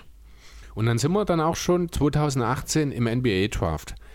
Da ist er an erster Stelle eben als Hometown Hero von den Phoenix Suns gepickt worden. Er ist damit der erste First Pick ever in der Geschichte der Suns. kann man froh sein, dass er sich so entwickelt hat nach dem über, nicht ganz so überzeugenden ersten Jahr, wo er doch sehr, sehr viele Fragezeichen mit sich gebracht hat. Defensiv ein riesengroßes Loch gewesen. Wahrscheinlich der schlechteste Defensivcenter der ganzen Liga sogar gewesen. Mittlerweile einer der besten. Mittlerweile das komplette Gegenteil, genau. Ähm, trotzdem gab es doch die eine oder andere Zweifel daran, dass man die Andre Aiden gezogen hat, weil eben ein Luka Doncic noch verfügbar war. Kurioserweise hat niemand gesagt, die hätten noch Marvin Beckley nehmen sollen. Ja, ne, das ist ja so eine Kings-Sache. Also. Ja, genau. Zumal man dazu sagen muss, der Aiden-Pick an sich, da war definitiv. Du jetzt fusseln hier ja, mit mir? Mach, ne? äh, der Aiden-Pick an sich, der war jetzt nicht so fragwürdig wie der Kings-Pick an zwei, muss man sagen. Aiden hatte das Talent, galt als potenzieller First Pick, ist ein Hometown Boy. Auch wenn er von den Bahamas kommt, hat er halt schon viele Jahre in Phoenix hinter sich gebracht äh, vorher. Und es gab Zweifel, ob Doncic neben Booker spielen kann. Zum einen das und zum anderen gab es in den USA allgemein Zweifel, ob Doncic wirklich der Spieler ist, der ein, als der er in Europa schon gesehen wird. Das schwang ja auch immer mit und deswegen ist das dann alles in allen durchaus nachvollziehbar, dass man sich für Eden entschieden hat. Ja, wie gesagt, das erste Jahr war nicht so prickelnd, zumindest defensiv. Offensiv sah das schon sehr gut aus, hat 16 Punkte gemacht, hat 85, nein, 58 Prozent seiner Würfe dabei getroffen. Das ist sehr solide, hat ja 0,1 Dreier pro Spiel genommen, also wahrscheinlich sieben in der ganzen Saison. Keinen davon getroffen, das kann man vernachlässigen. Im zweiten Jahr ging dann die, das Scoring nochmal ein bisschen hoch, sogar auf 18 Punkte. Ich dachte gerade, du sagst, die Dreierquote geht hoch. Nee, die Dreier, äh, doch tatsächlich, weil er im zweiten Jahr erstmals einen Dreier auch getroffen hat. Da hat er dann schon im Schnitt 0,3 Würfe genommen, aber das waren halt auch nur 38 Spiele, die er dort gemacht hat. Ähm, ich glaube, der Bubble hat er auch verpasst, ne? Oder war er dort dann dabei? Müsstest du mal gucken, habe ich gerade. Bin, mich, bin ich mir gerade unsicher. Weiß ich gerade auch gar nicht genau. Ich mache das mal kurz auf. Ähm, ja, wie, währenddessen, also wie gesagt, punktetechnisch nochmal ein bisschen hochgegangen von 16,3 auf 18,2. Die Quote ist leicht zurückgegangen dabei, hat aber trotzdem immer noch eine sehr, sehr solide äh, Effizienzwerte aufgelegt. Jetzt schauen wir mal kurz in die Bubble. Ah, ne, in der Bubble ist er dann dabei gewesen. Genau, er hatte Anfang der Saison hat er gefehlt und ist dann im zum Jahreswechsel dann zurückgekommen. Also in der Bubble war er mit dabei, die 8-0 geschehen. Na klar war er dort mit dabei, da war er ja ein wichtiger Teil dann schon. Dort hat sich ja diese Entwicklung dann schon gezeigt. Ja, stimmt. stimmt. Ja, und dann kam eben das jetzt abgelaufene Jahr 2021 und Chris Paul. Und für die Ayton hat sich alles verändert. Die Ja, Offensive. wenn du halt einen Point Guard neben dir hast, der es schafft, die Andre Jordan zu einem All-NBA First Center zu machen. Ja gut, das ist aber genau das, was ja eigentlich nicht passiert ist. Denn die Punkte sind zurückgegangen, er macht über vier Punkte weniger, er nimmt zwei Würfe weniger als noch im Vorjahr, ähm, trifft diese deutlich, deutlich besser. Also er trifft fast 8% besser als im Vorjahr seine Würfe. Ähm, was natürlich für ihn spricht, also er macht zwei, vier Punkte weniger mit fünf Würfen weniger. Ne? Das muss man sich spricht für einfach Chris mal. Paul. Das spricht für Chris Paul natürlich. War auch klar, dass äh, vielleicht die offensive Rolle an der Stelle wieder zurückgeht, wenn du einfach einen dominanten, einen zweiten dominanten Guard dir mit ins Team ein, äh, reinholst. Das ist klar. Ähm, ja, und 14 Punkte, 10,5 Rebounds dazu. Das ist ja jetzt deswegen auch kein schlechter Wert. Das muss man ja auch sagen. Kerl ist immer noch erst 22. Und eben, wie schon angesprochen, hat er in der Defense einen gigantischen Schritt gemacht. Vom wahrscheinlich schlechtesten Defensivcenter der Liga innerhalb von zwei Jahren zum wahrscheinlich Top 5.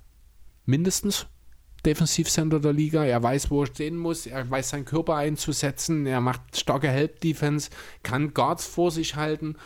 Ähm, also da hat er wirklich auch höchstwahrscheinlich sehr, sehr viel von Chris Paul natürlich profitiert. Ähm, ja, und dann ist natürlich jetzt die Frage, wo kann es für ihn noch hingehen? Ein MVP wird er wahrscheinlich nicht, würde ich behaupten wollen. Aber ich halte es durchaus für realistisch, dass aus ihm ein mehrfacher All-Star wird, oder? Mehrfacher All-Star und mehrfacher All-Teamer. Ja, durchaus auch möglich. Also sowohl Defense All-Team als auch allgemein All-NBA kann ich mir durchaus vorstellen. Ob es fürs First Team reichen wird, da hat es einfach schwierig, weil er, halt in, nicht, weil er in einer Zeit mit Gobert, mit dem Beat, mit Jokic spielt, da wird es einfach schwierig. Aber für ein zweites oder drittes Team äh, in der Zukunft bin ich mir sicher, wird er die eine oder andere äh, Nominierung mitsammeln. Genau. Jo, ich habe schon angedeutet vorhin, er ist Teil der Valley Boys. Das ist eine ganz lustige Geschichte. Das ist zusammen mit Kelly Oubre damals entstanden, als er noch bei den Suns war. Wir waren im Flugzeug auf dem Weg zu einem Spiel, haben über das Leben geredet und haben halt festgestellt, wir sind so cool, wir zwei, also Eden und Upe, wir brauchen einen Namen, der genauso jung und cool ist wie unser Team. Also haben die sich die Valley Boys genannt. Jetzt ist nur noch ein Valley Boy übrig. Last Man Standing. Ja, so ungefähr. Er hat übrigens auch äh, eine gewisse Ähnlichkeit auch mit Blake Griffin, denn seine Mutter war der Überzeugung, dass der kleine DeAndre später mal ein Comedian wird.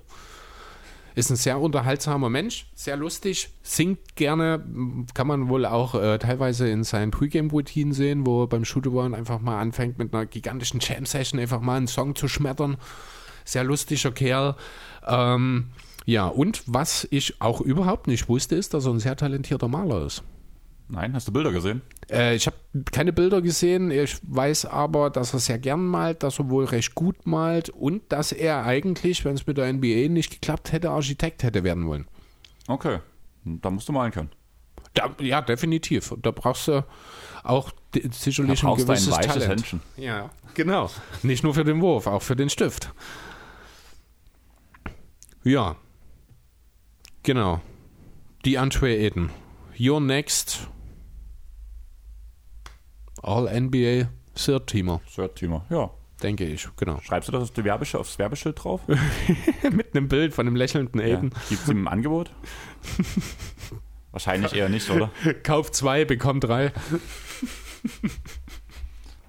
Ist das dann Chris Paul, Devin Booker und die Andre Ayton, die du bekommst? Nehme ich. Vor allem, wenn du nur zwei davon bezahlen musst. No. Genau, Wobei ist ja aktuell noch so, weil ja Aiden noch auf seinem Rookie-Contract ist. genau. Na dann geht's weiter. Mach mal weiter, ja. Dein Lieblingsspieler. Ja. Wir haben auf Platz 3 den unvergleichlichen Rudi Gobert. Ich bin ja überrascht, dass er schon auf Platz 3 kommt. Dabei hält er sich doch für den besten Sender der Liga. Ja, wirklich? Also, Also, letzte Woche erzählt. ja, ich weiß, ich höre dir aber selten zu. Aber ja, ich, Ich habe dort zugehört.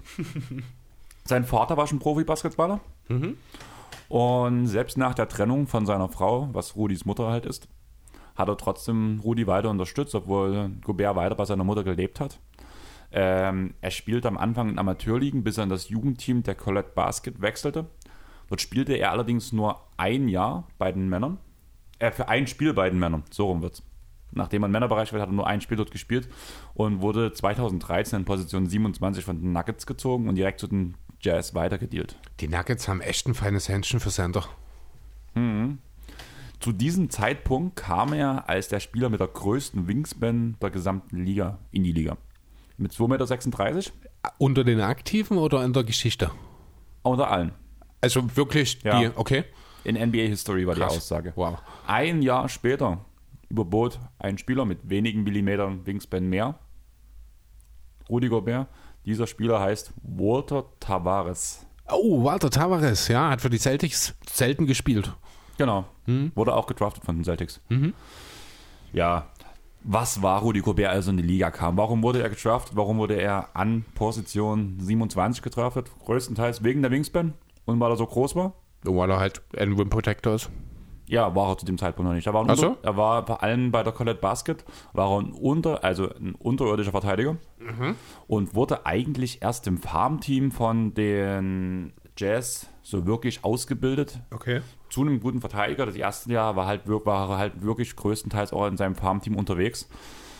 Und ich habe mir Tapes angeguckt, der war unbeweglich, hatte keinen Sp- Spürsinn für irgendwas, hat aber trotzdem mal wieder Blocks rausgeholt. Aber meistens lief das halt wirklich so ab, wie was wir Hassan Whiteside zum Beispiel vorwerfen. Ja, okay. Er wurde ausgenommen, er hat sich ausnehmen lassen und hat danach den Blocks gesucht. Aber aufgrund der guten Ausbildung, was die Jazz ja schon immer haben, wurde er nach und nach immer zum besseren ähm, Rim Protector, was halt man halt einfach merkt, wenn danach halt so ein Mensch lernt, ordentlich Verteidigung zu spielen, muss was Gutes bei rauskommen, muss man ganz ehrlich sagen. Allgemein, er ist Rekordhalter für die meisten Dunks in einer Saison Echt? hat er 2019 erreicht, diesen Wert mit 306 Dunks Wow. in einer einzigen Saison. Krass. Und das Jahr drauf hat er dann auch seinen großen Millionenvertrag unterschrieben. Da wäre direkt meine Frage an dich, war, ist der gerechtfertigt, ist der nicht gerechtfertigt? Was bezahlt man im Rudi Gobert? Ich finde das okay. Ich fand das damals okay. Ähm, es ist halt. Es ist dein zweitbester Spieler. Es ist der oder einer der drei besten Verteidiger der gesamten Liga. Und man muss halt immer an der Situation sich die Frage stellen, was passiert mit deinem Team, wenn du es nicht bezahlst. Genau. Und wenn du Rudy Gobert damals diesen Vertrag nicht gegeben hättest, würde Donovan Mitchell mit einem Team gerade um den dritten, um die Top 3 Picks rumkrauchen. Ganz einfach. Und denkst du, ein, ein anderes Team hätte Rudy Gobert den Max dir gegeben oder Ja. nicht? Okay. Bin ich mir ziemlich sicher. Auf jeden Fall, diese 306 Dunks beschreiben eigentlich sein Skillset perfekt. Also, das ist eigentlich das Einzige, was er wirklich gut kann in der Offensive, muss man sagen. Er hat kein Postplay, ist kein guter Assistgeber, hat keine Übersicht. Wobei aber ich- stellt harte Screens. Wobei ich sagen muss, das Thema Postplay, da hat er mich bei Olympia ein bisschen überrascht. Da hat er wirklich sehr gute Leistungen auch gegen andere Sender geliefert. Ähm, vielleicht ist ja da wirklich ein kleines bisschen nochmal was zu erwarten von ihm, ein Fortschritt. Dass er jetzt ein bisschen. Dass er hier und da vielleicht mal das Postplay mit auspackt. Also er wird jetzt kein Embiid und er wird auch kein Jokic oder gar ein Scheck oder irgendwas da im Post. Aber wenn er hier und da die ein oder zwei Moves sich aneignet, die er regelmäßig bringt, wo er dann nochmal zwei, drei Würfe mehr nehmen kann, ähm, dann kann ich mir schon vorstellen, dass dort nochmal, zumindest statistisch, das Ganze nochmal einen Schritt nimmt. Und das hat er uns ja mehr oder weniger auch angekündigt. Genau. Und ich bin echt gespannt, ob er das wirklich kann. So richtig vertrauen tue ich der ganzen Sache nicht, auch weil wir reden zwar von Olympia, vom größten, prestigeträchtigsten internationalen, nationalen ähm, Turnier? Turnier, was es überhaupt gibt, aber auch da hast du nicht jedes Spiel solche Center, wie du normalerweise Richtig. in der NBA hast, was halt dann auch für Rudi Gobert nochmal schwierig ist. Zumal man muss ja damit rechnen, dass nicht bloß die Center, wenn einer im Post ist, agieren können, sondern auch, dass mal Guards einfach mal reinsprinten und den Ball danach halt dir abnehmen. Ja. Und das alles kombiniert, würde ich schon sagen, macht dir das Leben bei Olympia sowas zu machen wesentlich leichter als wirklich direkt in der NBA. Ja, auch, auch die Regelungen an sich sind ja äh, in Fieberbasketball meist noch mal ein bisschen vorteilhafter dann. Genau. Ähm, erst einer von vier Spielern, die drei Depoys oder mehr haben. Weißt du, wer die anderen drei sind? Dwight Howard ist einer. Mit hat wie, wie, vier, fünf? drei. Hat auch drei Blöcke? Echt? Okay. Drei, ja. Äh, und die Camby? Oder. Jordan? Ne, Jordan hat zwei, ich glaube, ne? Jordan ist nicht dabei. Die Campbell mit Auch drei. vier. Vier, okay. Und einer fehlt noch. Einer, ach so, äh. Mh, da hab ich jetzt, weiß ich jetzt nicht. Ben Wallace. Ah, Mit vier. ja, natürlich. Und er ist allgemein erst der zweite Jazz-Spieler, der den Depoy bekommen hat. Welcher Spieler war das? Boah, das weiß ich nicht. Der hatte zwei. Ist im Mai verstorben. Mark Eaton Mark Eaton. hatte zwei Okay. Depoys. Und das ist der einzige Spieler vor Gobert, der. Mhm. Ja, der einzige vor Gobert, der den Depoy Die- für die Jazz mal erhalten hat. Okay. Allgemein galt auch Rudi Gobert in seinem Sophomore-Year, wo ich ihn gerade noch so gehetzt habe, direkt wurde er zum fünftbesten Verteidiger der gesamten Liga gewählt. Mhm. Im ersten Jahr noch in der G-League rumgekrebst Wow. und im zweiten. Also, das fand ich schon heftig. Also, Absolut, also ja, aber das spricht ja dann auch dafür, dass halt wirklich die Jazz Ausbildung. entsprechend wirklich sehr gut das Ganze äh, ja, ausbilden, richtig. allgemein ist halt Gobert auch ein laufendes ähm, Double-Double. Rebounds, Punkte reichen immer über 10. Hat er die ganze Saison auch über, äh, die ganze Karriere eigentlich fast immer erreicht. So ab seinem vierten Jahr waren es immer über die 10 Punkte. Die Rebounds schon ab dem zweiten Jahr immer über 10. Also es war für ihn nie ein Problem, irgendwie die Rebounds abzukraxen. Das, wie gesagt, diese Wingspan macht er halt mega viel aus. Ja. Und auch da gibt es halt relativ wenig Stories über Rudi Gobert. Wir haben schon mal in einer anderen Recherche über Rudi Gobert versucht, ein bisschen was rauszufinden. Aber nein, es gibt nicht viele Geschichten. Und wenn du dir Berichte durchliest, redest du von Double-Double hier, Double-Double da. 70% geht es um Double-Double-Geschichten. Und wie gesagt, so, solche Werte wollen wir nicht auffassen. Was vielleicht noch interessant ist, dass er jetzt 2020 Silber bei Olympia geholt hat. Wie gesagt, du hast es selbst gemeint, er hat dich überrascht, positiv überrascht. Dass du das mal sagen wirst, ist immer sowas schon was Ja, Besonderes. Also ich habe mir schon vorgenommen, wirklich heute für die, Auf, äh, für die Aufnahme das Mund Ganze. zu halten. Nee, wirklich positiv. man muss halt auch, also man muss ja, ich habe wirklich viel negativ über Gobert äh, in den letzten Wochen gesagt. Ich finde auch alles äh, nicht zu Unrecht. Aber jetzt hier heute ist einfach mal der Tag, wo man einfach mal seinen spielerischen Wert ähm, schätzen lernen kann. Und da bin ich dann auch durchaus bereit, mich da ein Stück zurückzusetzen. und deswegen musste ich Gobert machen, Genau. um das nochmal aufzugreifen. ähm, ja, 14, 2014, 2019 hat er bei der WM Bronze jeweils geholt und bei der EM 2015 auch Bronze. Sonst, wir wollten zwar bloß positiv reden, war er der erste Spieler, der Corona-positiv getestet wurde. Ja. nach dieser extrem dummen Situation. Allerdings hat er dann nachher in einem öffentlichen Statement auch, vielleicht war es gezwungen, vielleicht nicht. Ich glaube es eher nicht. Ich glaube, das hat ihm wirklich leid, diese ganze Aktion. Ich denke, er wird schon dort wirklich Reue gezeigt haben. Genau, Also das, und ja. diese Entschuldigung wirkte auch wahr. Aber ja, das ist Rudi Gobert. Und jetzt muss ich gleich nochmal ran, oder? ja. Den hätte ich auch gerne gemacht, aber Dachte ich mir. ich mache hab- dann lieber Nummer eins. Winnie the Pooh. Ach ja, ihr habt es gesehen, ich spiele Kingdom Hearts, Leute. Und immer wenn ich an diesen Spieler denke, um den es jetzt da geht, muss ich an die verlorenen Seiten im Buch vom Nimmer, nee, nein, nicht Nimmerland, wie heißt Wie heißt Keine der. Wald von Winnie Pooh? Was, der Ball von Winnie? Der Wald. Das ist der, Ach, keine Ahnung. kannst du ja mal gucken nebenbei. Winnie Pooh kennt jeder und was mag Winnie Pooh? Er mag Honig und unser lieber, lieber Nikola Jokic ist the Big Honey. Der 100 Morgenwald. 100 Morgenwald, genau. Sowas. Genau darum ging es und ich musste, immer wenn ich an Jokic und vor allem wenn ich diesen Spitzennamen höre, denke ich immer an Winnie Pooh. Berechtigt, oder? Ja, also ich nicht, aber ich kann verstehen, warum. Okay. Ähm, du hast vor uns von den fatalen Verhältnissen bei DeAndre Ayton geredet, wie er aufgezogen ist. Äh, aufgewachsen ist. Und denn der liebe Nikola Jokic ist in Sombor groß geworden in Serbien und wohnte in einer Zwei-Zimmer-Wohnung mit einem zusätzlichen Schlafzimmer. Also es gab zwei Schlafzimmer. Anwohner waren seine zwei Brüder, er selbst, die Großmutter und beide Elternteile. Ja, dieselbe Anzahl wie bei Familie Eden. Heftig, oder? Das ist schon ordentlich, ne? Krass. also, Kann ich mir echt nicht vorstellen. Also, das. Boah. Nee, will ich mir auch gar nicht vorstellen. Ja, du bist sowieso ein. Menschenhasser das, von daher. Ja, das allgemein schon, aber auch dann über einen längeren Zeitraum auf so engen Raum, da würde ich durchdrehen. Da würde ich echt ausrasten. Du hast ja auch keinen Rückzugsort, nichts. Genau. Und der gute Nikola Jokic war ja eher so ein gemütlicher Typ damals als. Kind. Also er saß viel bei Pferderennen, hat auch schon als Kind gewettet. Muss in Serbien möglich sein anscheinend. Und hat aber seine Liebe für den Basketball nur über seine zwei Brüder entdeckt. Der eine hat, hat ähm, am College direkt gespielt, der andere spielte in Europa. Und beide Brüder waren gute Freunde von Darko Milicic. Oh. Also die Prominenz im Basketball kam schon dem jungen Nikola. Die Brüder übrigens, ganz kurz am Rande, sind auch wahnsinnig imposante Gestalten. Es gab es jetzt hier in den letzten Playoffs.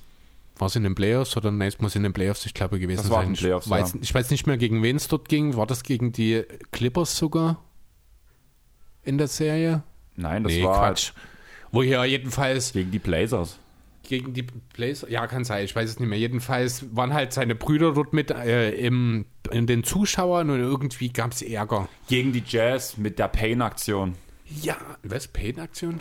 Ja, wo ähm, Jokic Pain. Suns. Ja, was habe ich jetzt gerade Jazz gesagt? hast du gesagt. Ja, Oh, doch, ja, ja. genau, diese Aktion mit Cameron Payne, genau. Und wo dann die Brüder auf, den, auf der Tribüne einmal aufstehen und sich so aufpusten. Und das sind ja wirklich äh, ja, auch schön in Armeeklamotten gekleidet gewesen. Also vor denen hätte ich auch Angst. Und ich weiß, das ist so das typische, das typische serbische Klischee haben die so ein bisschen erfüllt, muss Genau. ich sagen. Muss man wirklich so Ja. sagen. Ja, und dadurch ist er halt wirklich zum Basketball gekommen. Auch, auch die, zu der Beziehung mit Darko halt so ein bisschen dieser Input noch bekommen, weil man halt dann auch diese Verbindung zu den großen Spielern hatte. Dadurch hat er halt angefangen und hat mit 17 dann seinen ersten Vertrag bei KK Mega Visura unterschrieben, wo er auch zwei Jahre spielte und danach sich direkt zum Draft anmeldete. Dort wurde er ja, wie du schon gesagt hast, an 41. Stelle gedraftet. Wir hatten das Thema ja vorhin schon, wo wir über Nurkic geredet hatten. Und dann blieb er noch das eine Jahr bei Mega. und wurde in diesem Jahr in der serbischen Liga MVP und wechselte dann 2015 zu den Nuggets und war vom ersten Jahr ein Starter. Wohnverhältnisse besser? Fragezeichen. Naja, etwas. Er hat ein Apartment, eine Zweiraumwohnung bekommen, hat er mit seiner Freundin zusammen gewohnt und seinen zwei Brüdern. also so richtig besser ist es nicht geworden. Aber da frage ich mich halt auch, kann dann nicht der Verein für die Spieler noch eine, ein kleines Apartment irgendwie stellen? Als Ach, ganz ehrlich, die verdienen von Beginn an ein Heidengeld. Da sollten man schon in der Lage sein, sich eine Wohnung zu mieten. Hat Jokic von Anfang an so viel Geld verdient? Also ja klar, er kam in die Liga direkt mit einem Dreijahresvertrag. Also ein Minimumvertrag in, der, in den USA sind eine halbe Million. Ein Two-Way-Vertrag ist immer noch deutlich mehr als das, was du und ich verdienen. Ich denke, das hätte durchaus in der Lage sein sollen. Also ja, klar, man kann natürlich gerade in so einem Konstrukt, wo du halt auch viel mit äh, fremdländischen jungen Menschen, ist das etwas, was man anbieten kann. Aber wenn man es nicht macht, sehe ich da jetzt nicht unbedingt ein Problem drin. Ein Problem nicht, aber das war halt so ein Gedanke bei mir. By the way, die Freundin, mit der er da ähm, zusammen gewohnt hat, hat er jetzt letztes Jahr geheiratet. Nur mal so. Also schön. Scheint ja die Wohnsituation kein Problem gewesen zu sein. Die dummen Kommentare spare ich mir jetzt. ähm, ja. Und er war direkt in seinem Rookie-Jahr auch Dritter bei der Rookie of the Year-Wahl. Hat in dem Jahr schon 10, 7 und 2,4 Assists aufgelegt. Und hat sich dann wirklich von Jahr zu Jahr verbessert. Als Sophomore, ich betone als Sophomore, war er Zweiter in der MIP-Wahl und hat nur gegen Jannis verloren. Und das will was heißen, wenn ein Sophomore so weit kommt. Genau. Jetzt bin ich auf einem Zettel verrutscht. Ach, dort sind wir. Und in seinem und erzielte, er erzielte auch in dem Jahr seinen ähm, 10 Triple Doubles und hat damit die meisten Triple Doubles in einer Saison seit Fat Lever 1988 gemacht, geschafft. Eine Sanders. nehme ich an. Bei den Nuggets. Ach so, für die Nuggets, okay. In einer Ah, ja. Saison 10. Und Fat Lever hat in dem Jahr 8. Mhm. Ähm, ja, danach folgerichtig die erste Vertragsverlängerung. 146,5 ähm, 0,5 Millionen auf fünf Jahre, war zu dem Zeitpunkt auch der teuerste NBA-Vertrag, wo der geschlossen wurde. Er hatte auch in der Saison 18,5 Punkte aufgelegt, bei 10,7 Rebounds, 6,1 Assists. Da kam schon dieses, da wurde der Point Center geboren, kann man ja wirklich Genau. sagen. Bester Playmaker, Big of all time, sind wir uns einig, oder? Also ich wüsste keinen, der mehr geliefert hat. Einzige, der, über den man reden könnte in dem Zusammenhang sind, oder die einzigen, sind Draymond Queen, finde ich, der in Sachen Playmaking dort mithalten kann und mit Absprechen Larry Bird, weil der ist nicht so wirklich ein Big Man gewesen. Larry hat auf der 3 gespielt. Ja, deswegen sage ich, der hat nicht so richtig ein Big Man gewesen. Wird er aber heutzutage als Big Man wahrscheinlich agieren, zumindest als Vierer. Deswegen, der, das sind so die zwei, die mir noch einfallen, aber ansonsten Marc Gasol vielleicht. Direkt nach Noah, Prime Noah. allgemein auch, auch Porgesol kannst du ja sagen. Ja, stimmt. Beide Gasols eigentlich. Ja, Nee, und- Noah hast du noch gesagt, hat man ja letztens erst. Aber der hat es halt nicht so konstant gemacht. Ja, äh, genau. Also grundsätzlich, keiner von denen hat es auf dem Niveau von Jokic gemacht. Er ist dort schon ganz klar die Nummer eins. Aber es gibt ein paar, die zumindest dann nicht allzu weit dahinter kommen in der Sache. Genau. Direkt nach seiner Vertragsverlängerung hat er auch einen Rekord eingestellt oder beziehungsweise ist er der Zweite in einer Liga geworden. 30 plus Punkte, Triple-Double, ohne Fehlwurf aus dem Feld. Wer war der andere, Chris? 30 Punkte, Triple-Double ohne Fehlwurf. Ja, Jemand, der noch spielt? nein. Lange, Boah. lang, lang, lang. Ah, du kennst ihn. Na, dann wahrscheinlich wild, oder? Genau, der hat Ja. es zweimal geschafft. Hm, Das ist, war der einzig logische. Ich habe kurz an Oscar Robertson, Robertson gedacht, aber der hat nicht so unbedingt mit 100% Field Goal gehabt. Das ist dann am ehesten doch Will Chamberlain zuzutrauen.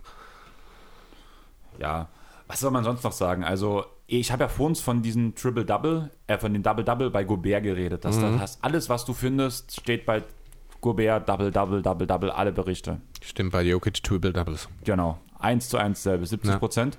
Und folgerichtig daraus wurde halt wirklich letztes Jahr aus einem Nikola Jokic der MVP, der an niedrigster Stelle ever gedraftet wurde. Ja. Position 41 ist relativ weit hinten. Alles logisch. Kannst du mir sagen, wer der nächstniedrigste Pick war? Und an welcher Stelle? Boah. Jetzt so ad hoc nicht. Wenn du es mir sagst, sage ich mir wahrscheinlich, ja klar, genau, jetzt wo du sagst, fällt es mir wieder ein. Ich habe es schon mal gehört, ich habe es auch schon mal gewusst, aber äh, nee. Kannst mir auch zwei Namen sagen, die wurden ich, dann selber Mir fällt es gerade nicht ein. Steve Nash und Jannis an Position 15. Das sind die, Das sind die schlechtest gewankten MVPs, also gedrafteten. Ja, Kobe ist an 17 gegangen. also ich habe in sowohl auf BKRF stehen die Bin ich gerade falsch, aber ist nicht Kobe an 17? ich hätte 13 Oder was? gesagt. Drei, ja, es kann. Dirk war 13. 12, 13 so. Ja, nee, doch, es kann. Nee, doch, Dirk war 8. Nee, Nee, 9. Dirk 9. War, nein, Dirk war zweistellig. Finde ich jetzt interessanter gerade als Kobe, oder? Als was, Dirk? Ah, 12, 13 würde ich dann so sagen. Also ich weiß gerade gar nicht, warum ich auf die 9 komme. Nee, es war 13, ich glaube, bei Dirk, wenn mich nicht alles täuscht. Doch, 9. Echt? War das so früh? Siehst du? 9 overall. Tatsächlich, okay. Gut, hatte ich falsch auf dem Schirm. Und Kobe kannst du jetzt auch gleich schon mal checken. Einfach da, damit wir es ausführlich haben. In der Zeit erzähle ich mal, dass ähm, er Olympia Silber geholt hat. Mit Kobe, Serbien. Kobe Bryant 13. Siehst du? Bin ich Ja. gar nicht so schlecht, oder? Ja, Mit den Draftpicks. Also dafür, dass ich bei Wer bin ich bei Draftpicks immer völlig abschalte und gar nicht drüber nachdenke, weil ich mir das, weil ich immer sage, funktioniert sowieso Ja. nicht. Kenne ich es doch von ein paar Spielern. Ja, gut, okay. Hat in Serbien, ähm, in Rio de Janeiro hat er mit Serbien bei Olympia Silber geholt. Und ja, eine Maschine einfach.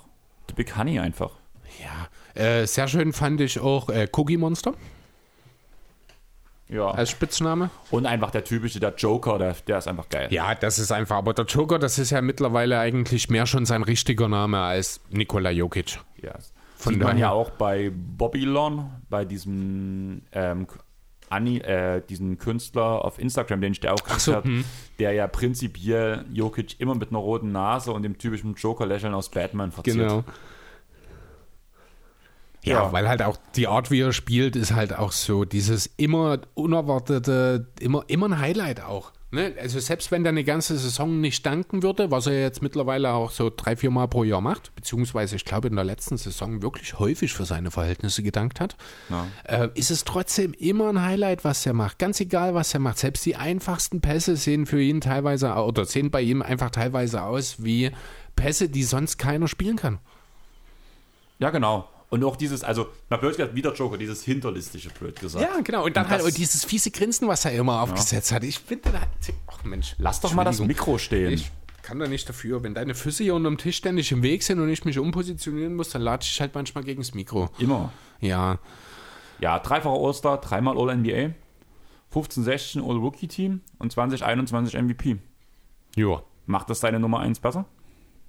Also in den äh, Achievements momentan tatsächlich noch nicht. Da fehlt einfach der MVP. Darum kümmern wir uns später. Ähm, nichtsdestotrotz finde ich, find ich es schön, dass auch wir hier uns einig waren, dass Jokic trotz MVP-Ehren nur auf Nummer 2 gehört in dieser Liste, denn die Nummer 1 kann nur Joel Embiid sein. 1994 in Kamerun geboren. Spitznamen, ja, sind sicherlich dem einen oder anderen bekannt. Jojo, The Process, Do a 180. Den habe ich schon mal gelesen, habe ich aber mir auch nie dran, Gedanken drüber gemacht, warum. Und was ich sehr schön finde, ist auch einfach Joel, weil er halt ein kleiner Troll ist. Und wo ist Hans? Hans ist sein zweiter Vorname. Ja, ich weiß. Aber da du ihn auch mal gerne Ich nenne ihn gerne Hans, ja. Genau, deswegen. Und hat nicht, du hast ihn weder gerade bei der, bei der Namensvorstellung, bei der Bekanntgabe erwähnt, noch bei dem Nickname irgendwo jetzt erwähnt. Also, es wäre untergegangen. Ja, wahrscheinlich. Vielleicht, weil ich mit meinem Auto heute schon geredet habe und ja mein Auto Hans genannt hat, nach ihm. Deswegen. Ein Kumpel kommt halt vorbei, der heißt Hans. Oh, schön. Das ist auch echt cool. Also, Mhm. ich glaube auch, ganz ehrlich, so was man von Joel jetzt so sieht aus unserer Perspektive, würde er sich mit Hans sehr gut verstehen. Ich glaube, wir würden uns auch gut mit Joel Embiid verstehen. Also ich Du zumindest, weil, weil. du, du, weil du ihn liebst. nee, weil das auch vom Typ her, also dieses, das ist halt ein kleiner Troll. Das ist jemand, der disst die Leute, der provoziert die. Das ist genau meine Art. Stell ihn ja mal in meinem Freundeskreis vor. Siehst du einen Flo, siehst du mich. Wir sind uns ja auch gegenseitig nur Ja. am Blöd machen. Also Ich würde sag ja, das würde, gut reinpassen. sag ich ja, das würde gut funktionieren. Oh, ich muss dir was erzählen. Ganz kurz, Mhm. bevor du deinen Platz 1 vorstellst. Ich glaube, die, also wir tun jetzt ja in Wilstruf trainieren und die Wilstrofer Spieler tun mit uns mittrainieren. Ach so? Ja, die haben teilweise bloß zwei, drei Leute da. Ich weiß nicht, wie die das bei den Spielen machen, aber okay. Man muss halt sehen, dass die Wilstrofer Spieler zwei, drei Ligen, glaube ich, sind das unter unserer zweiten spielen. Bei mir ist ja gerade eher wieder das Gespräch, ob ich in die erste hochgehe, obwohl ich es wegen meinen Knochen nicht möchte eigentlich. Und ich glaube, die Wilstrofer Spieler mögen mich nicht. du hast es gerade gesagt, so dieses gegenseitig Blöde machen und Ja. sowas. Und wir haben ja immer, wenn wir, wir tun ja partnerweise sehr oft trainieren. Und dadurch, dass ich damals in die Zweit zurückgegangen bin, habe ich mir einen neuen Partner suchen müssen, mit dem ich alle Partnerübungen machen, blöd gesagt. Und deswegen habe ich meinen A-Jugendkumpel Marcel, Marci, viele Grüße in die Richtung, der hört den Pod zwar nicht, aber es war mal wieder schön mit dir. Wir haben, haben ja uns halt trennen müssen als Partner, blöd gesagt. Hab dann einen neuen Partner gehabt, Marci hat einen Hannes bekommen, der auf meiner Position halt geblieben ist. Die waren auch gut befreundet, die zwei, von daher passte das auch. Und Hannes hat jetzt ja aufgehört. Mein Partner war nicht da. Und Marcel habe ich seit einem Jahr zum allerersten Mal wieder im Training gesehen, weil der genau den entgegengesetzten Schichtrhythmus von mir hat. Ach so, und der okay. hatte Urlaub und ist ins Training gekommen. Wir haben uns wieder gesehen. Und wir gucken uns an. Du hast auch keinen Partner? Ich so, ich habe auch keinen Partner. Ja. Passt. Und wir beide waren schon immer in der A-Jugend so, dass wir alles und jeden auf dem Feld blöd gemacht haben. Trash Talk hoch 10. ja. Und alle unsere Hardware-Mitspieler haben ununterbrochen gelacht. Und die Wilstruffer Und hatten die Wilst- Probleme und Die damit. Wilstruffer hatten Probleme damit. Das ging dann so weit, dass halt, wir haben am Ende nach Handball gespielt, die Teams wurden aufgeteilt und die, die Torhüter sollten wählen und die Torhüter hatten keinen Bock zu wählen und haben gesagt, wir nehmen die jetzt einfach so, wie die Leute jetzt stehen und gut ist, geht los, da können wir wenigstens direkt anfangen. Ja. Problem an der Sache, wie gesagt, ich Anschlusskader Erste und waren, hatten ein paar ausgeruht. Wir waren am Ende nur noch, konnten nur noch 4 gegen 4 spielen. Auf Herr Felix seiner Seite, die vier Harter, also drei erst, erste Männerspieler plus ich, der an der erste hoch soll. Auf der anderen Seite vier Wilstruffer. Okay, ach du Scheiße. Und daraufhin hat der Trainer danach gesagt, naja, hier, du und du geh mal dort rüber und du und du geh Mischt mal mal rüber. durch, genau. Genau. Ich glaube, das hat den Wilstruffer nicht so sehr gefallen, weil das war halt nochmal ein klares Zeichen, Mhm. hier, wir müssen hier ein bisschen ausgleichen, weil sonst wird's easy. Ja. Und dann habe ich mit Marcel, mit, zwei, mit den zwei Jüngeren der Wilstruffer gespielt, die auch bei Weitem schlechter auch mal als die Älteren sind, weil die Älteren spielen zumindest schlau, muss man sagen. Mhm. Aber das haben die zwei Jüngeren noch nicht so kapiert. Ja. Und der hat, Marcel stand immer frei und der von Wilsdorf hat einfach nicht auf Marcel gespielt. Da habe ich ihn in eine Situation jedes Mal gezwungen, dass er mir einfach dort einen Ball geben muss, weil es nicht anders geht. Und dann habe ich immer wieder den Camper-Pass auf die Außen zu Marcel gespielt, der ihn verwandeln konnte. Okay. Also Camper, für die, die es ähm, nicht kennen vom Handball, das ist blöd gesagt der Eliup des Basketballs. Und hat halt gut funktioniert. Und der Marcel nicht anspielen wollte, ist eigentlich gar nicht so schlecht, sage ich mal. Der macht halt kleine Denkfehler, wo ich mir halt sage, naja, so ein bisschen, wenn du ihm jetzt sagst, was er anders machen kann, dann vielleicht hilft es ihm für die Saison, wenn er mit Wilstruf spielt. Ja. Bin dann nach dem Training zu ihm hingegangen, habe gesagt, hey hier, du siehst ja die Lücken richtig, du gehst ja in die richtige Position rein, aber warum trippelst du immer nach zwei Schritten? Handball hat man ja drei Schritte. Und mit dem dritten Schritt bist du dann in der Lücke, du hast einen Ball in der Hand, der Ball ist safe und du musst nur noch abspringen mit dem dritten Schritt und weit springen. Du bist drin, du machst alles richtig, du bist schnell genug, warum machst du es nicht? Der guckt mich an, ich habe so, sein, ich hab so meine Hände auf seine Schultern bloßgelegt, weil ich von hinten ähm, hinter ihm stand und wollte ihm das sagen. Da tut er meine Hand runter so wischen wie und druckt wieder auf den Fußboden. Okay. Ich habe es gut gemeint, ich wollte ihm weiterhelfen und Vielleicht, wie lange macht ihr jetzt zusammen Training? Vierteljahr. Ach, das ist schon so lange? Ja. Ja, gut, dann wird es wahrscheinlich schon nicht mehr besser. Ich wollte eigentlich gerade sagen, gib ein bisschen Zeit, vielleicht müsst ihr euch noch dran gewöhnen, aber vielleicht mögen die dich einfach wirklich nicht. Wer will es ihnen verübeln? Als die Älteren, mit denen kam ich gut klar, die kommen auch direkt zu mir und abklatschen und sowas, aber die Jüngeren, Wer weiß.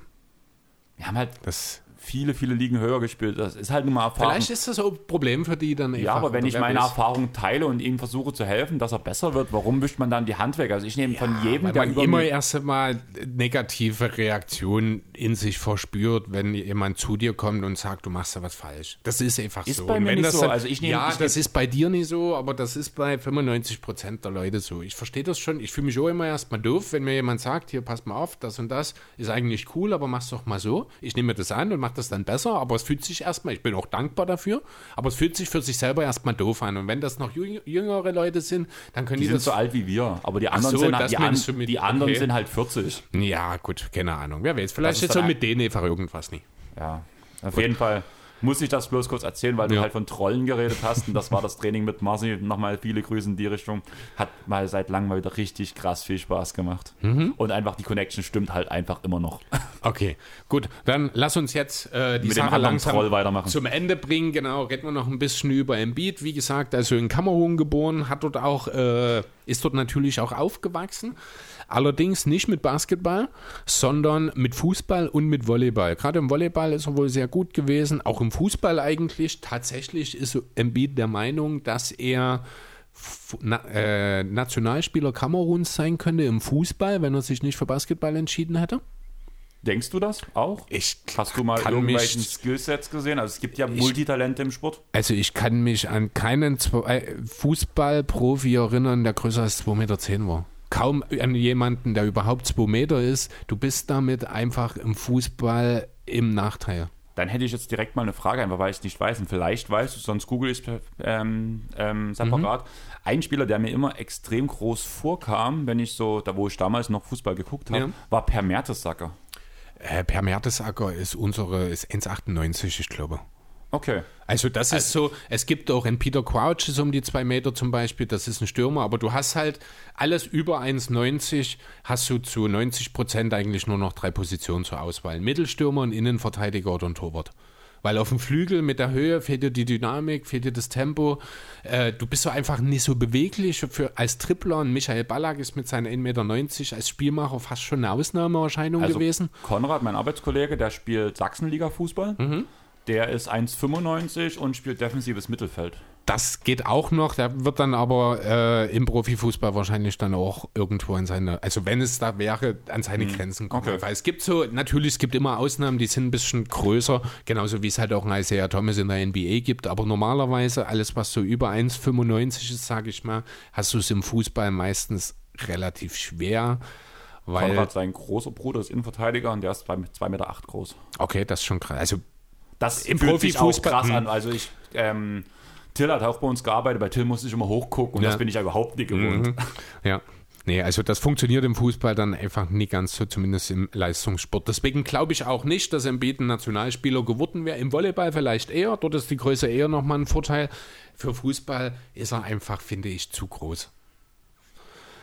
Ähm, ja, genau. Mit 15 ist er dann äh, trotzdem zum Basketball gekommen und hat dann dort auch im örtlichen Leistungszentrum trainiert, wo er entdeckt und gefördert wurde. Und zwar von jemandem, den wir alle gut kennen, nämlich Luc Richard Mbaamute, der sich ja schon seit vielen, vielen Jahren für die Talententwicklung in Afrika schon einsetzt und eben hier ja auch nicht nur Embiid, sondern schon unzählige andere Talente aus Afrika mittlerweile äh, auch wenn es jetzt vielleicht nicht unbedingt ein Premium-Beispiel ist, ich glaube, Hashim Tabit gehört da auch mit rein. Hat es nie geschafft, wirklich, aber ähm, ja, also ein Bamuteta sehr aktiv, auch was das angeht. Als er 16 geworden ist, ging es dann für ihn in die USA, genau nach Florida, wo er an zwei verschiedenen Highschools war und sich zu einem der besten Nachwuchsspieler des Landes entwickelte. An einem der beiden Highschools hat er auch mit D'Angelo Russell sogar zusammengespielt, bevor es dann 2012 nach Kansas ging, zu den Jayhawks ans College natürlich. Sehr schöne Geschichte, die ich in dem Zusammenhang äh, gefunden habe, ist, was er den Leuten dort erzählt hat, als er ans College gegangen ist. Es gibt oder gab ja mal das Gerücht, Joel Embiid hätte einen Löwen getötet. Das hast du mir schon mal erzählt. Habe ich das schon mal erzählt? Okay. Also mir zumindest. Mhm. Ich weiß nicht, ob es im Podcast kannst du auf jeden Fall nochmal erzählen, weil es, ich glaube, schon lang, lang her. Das, ja, genau. Ne? Also es gibt oder gab, ich weiß nicht, ob es, er hat es ja aufgeklärt mittlerweile, aber es gibt wahrscheinlich immer noch Leute, die das glauben, dass Joel Embiid früher mal einen Löwen getötet hat. Einfach weil er ist ja ein Afrikaner und da gehört das dazu so ungefähr. Ne? Hat dazu gesagt. Jugendweihe. Jugendweihe. Ja, genau, so ungefähr, Konfirmation. Genau. Äh, schönes Zitat dazu. Ähm, wenn Amerikaner über uns denken, denken sie an uns, wie wir mit Löwen und Tieren, Tigern und all den Tieren durch die Gegend rennen. Als ich nach Kansas kam, habe ich mir daraus einen Vorteil gemacht und erzählt, wie ich einen Löwen getötet habe, um ein Mann zu werden. Ja, Jugendweihe, da sind wir wieder dabei. Hat er natürlich selber nie gemacht, er hat das einfach bloß gemacht, da sind wir auch wieder bei Joel, um die Leute zu verarschen. Und sich halt selber, ne, er hat das so, wenn du das dann entsprechend überzeugend rüberbringst, die Leute, die erstaunen ja fast vorher, vorher sieht er den Typ an, der ist groß, der ist muskulös, der ist kräftig und der hat verdammt nochmal einen Löwen getötet. Vor allem war Joel ja damals gar nicht so kräftig. Aber Also- schon so groß. Er war so groß, ja, aber er war ja früher auch ein Läufer und wie musst du als Läufer aussehen? Ja, da bist du drahtig eigentlich, das stimmt. Ja, genau. Deswegen jedenfalls hat er eben diese Geschichte in die Welt gesetzt, um sich dort schon von vornherein sozusagen den Respekt zu verschaffen. Es hat auch überraschend gut funktioniert. Ähm, in seinem Team in, am College hat er Waren auch... seine, waren seine Kollegen alles sowas wie Querdenker und Verschwörungstheoretiker vielleicht? also sein berühmtester Teamkollege ist Andrew Wiggins gewesen. Am College. Da weiß ich nicht, wie der Bildungsstand ist. Mm. Aber so Kyrie hätte das bestimmt geglaubt, oder? Äh, wer war noch mit dabei? Wayne Selden, Frank Mason, Tariq Black, also auch bei den Jayhawks damals ist durchaus einiges an NBA-Talent durch die Gegend gelaufen. Ähm, in den Playoffs hat er sich dann leider verletzt, weswegen äh, seine Jayhawks in Runde 3 gegen Stanford ausgeschieden sind. Die damals mit Dwight Powell unter anderem, mit John Hustis und Jason Wendell, also auch wenn Embiid dabei gewesen wäre, wäre es wohl nicht ganz so einfach geworden. Ähm, ja, während des anschließenden Draft-Vorbereitungscamps hat er sich den Fuß gebrochen. Kacke. Er galt als Nummer 1 Pick, als sicherer neuer Franchise-Star und dann bricht er sich den Fuß, ist deswegen zum Glück, wie ich heute sage, an drei zurückgefallen, wo ihn dann eben die Sixers 2014 gegriffen haben. Bis zu seinem ersten Spiel hat es aber noch mal zwei Jahre gedauert. Am 26.10.2016 ist es dann soweit gewesen. Hat in seiner, ja, dann dritten Rookie-Saison sozusagen auch nur 31 Spiele gemacht. Weswegen im Endeffekt dann Malcolm Procton Rookie of the Year geworden ist. Womit ich mich immer noch nie anfreunden kann, weil ich immer noch finde, dass es hätte Dario Saric werden sollen. Aber das müssen wir jetzt auch nicht nochmal neu aufmachen. Ähm, genau. Ja, aber wenn er gespielt hat, war das auch schon in seinem ersten Saison so, hat er geliefert. 20 Punkte, 8 Rebounds, 2 Assists bei äh, ja, 36% Dreiern damals sogar schon in diesen 31 Spielen. Das ist seine schlechteste Saison gewesen. Seine Karrierestatistiken, die beinhalten leider nur 260 von 555 Spielen insgesamt. Also er hat weniger als 47% aller Spiele nur gespielt bisher. Aber das eben mit Statistiken von fast 25 Punkten, über 11 Rebounds, 3 Assists auch im Schnitt. Hätte ich nicht unbedingt erwartet, dass es doch schon drei sind und ich denke, da wird in Zukunft noch mehr kommen. Ähm, das Ganze bei fast 33% Dreierquote, also da hast du natürlich recht, da hat Embiid gegenüber einem Towns oder einem Jokic noch ein bisschen was nachzuholen, aber das kann ja durchaus noch kommen auch. aber ich glaube es bei ihm irgendwie nicht. Also Naja, also die Simon, 35% sehe ich so als die Zielmarke, wo es hingeht. Reicht aber mir völlig. Viel höher, ja, reicht, aber ich, No? viel höher sehe ich ihn nicht. Nee, das also so stimmt. einen Wurf wie ein Jokic oder ein Towns wird er nie bekommen. das, ja, wobei auch der Jokic-Wurf ist jetzt nicht so übermäßig gut. Rein von den Zahlen, ich glaube. Warte, ich habe Jokic noch offen hier sogar. Ja, 38% diese Saison. Ja, 34,7 Karriere. Na, und Embiid hat 32,9. Das, sind, das ist nicht so viel. Ne, Embiid hat aber allerdings auch nur zwei Jahre effizient. Das ist sein Rookie-Saison gewesen. Dort hat er 3,2 Würfe genommen und 36 Prozent getroffen. Und in der letzten Saison hat er genau drei Würfe pro Spiel genommen und 37,7 Prozent. Alles andere waren zwischen drei, ja, 30 und 33.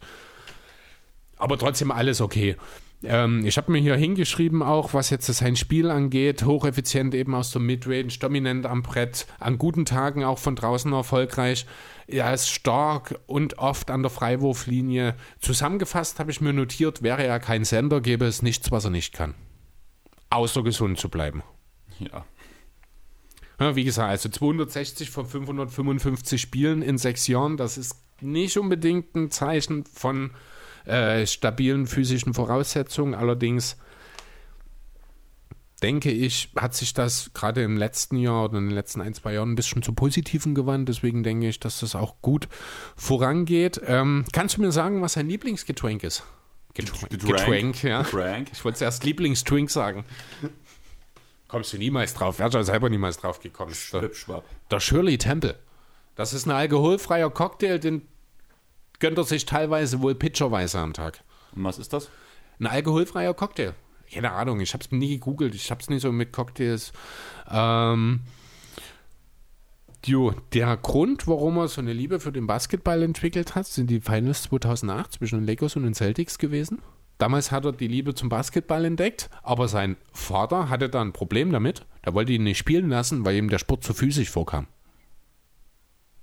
Hat er letzten Endes auch nicht recht gehabt. Vielleicht war auch sein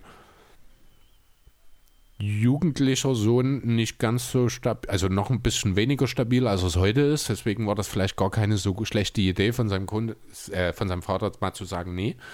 Ähm, und dann habe ich noch abschließend was, das fand ich auch sehr lustig, denn Joel Embiid hat keinen Führerschein.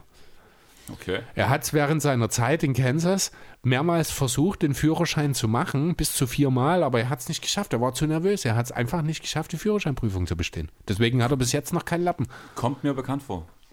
Also für, für manche werden es vielleicht das traurig sehen, aber ich hatte echt Probleme, warum auch immer. In der Schule hatte ich nie Probleme damit, aber für den, für, ich musste halt lernen für den Führerschein, was ich sowieso schlecht war drin, weil ich habe nie gelernt in der Schule Ich auch nicht.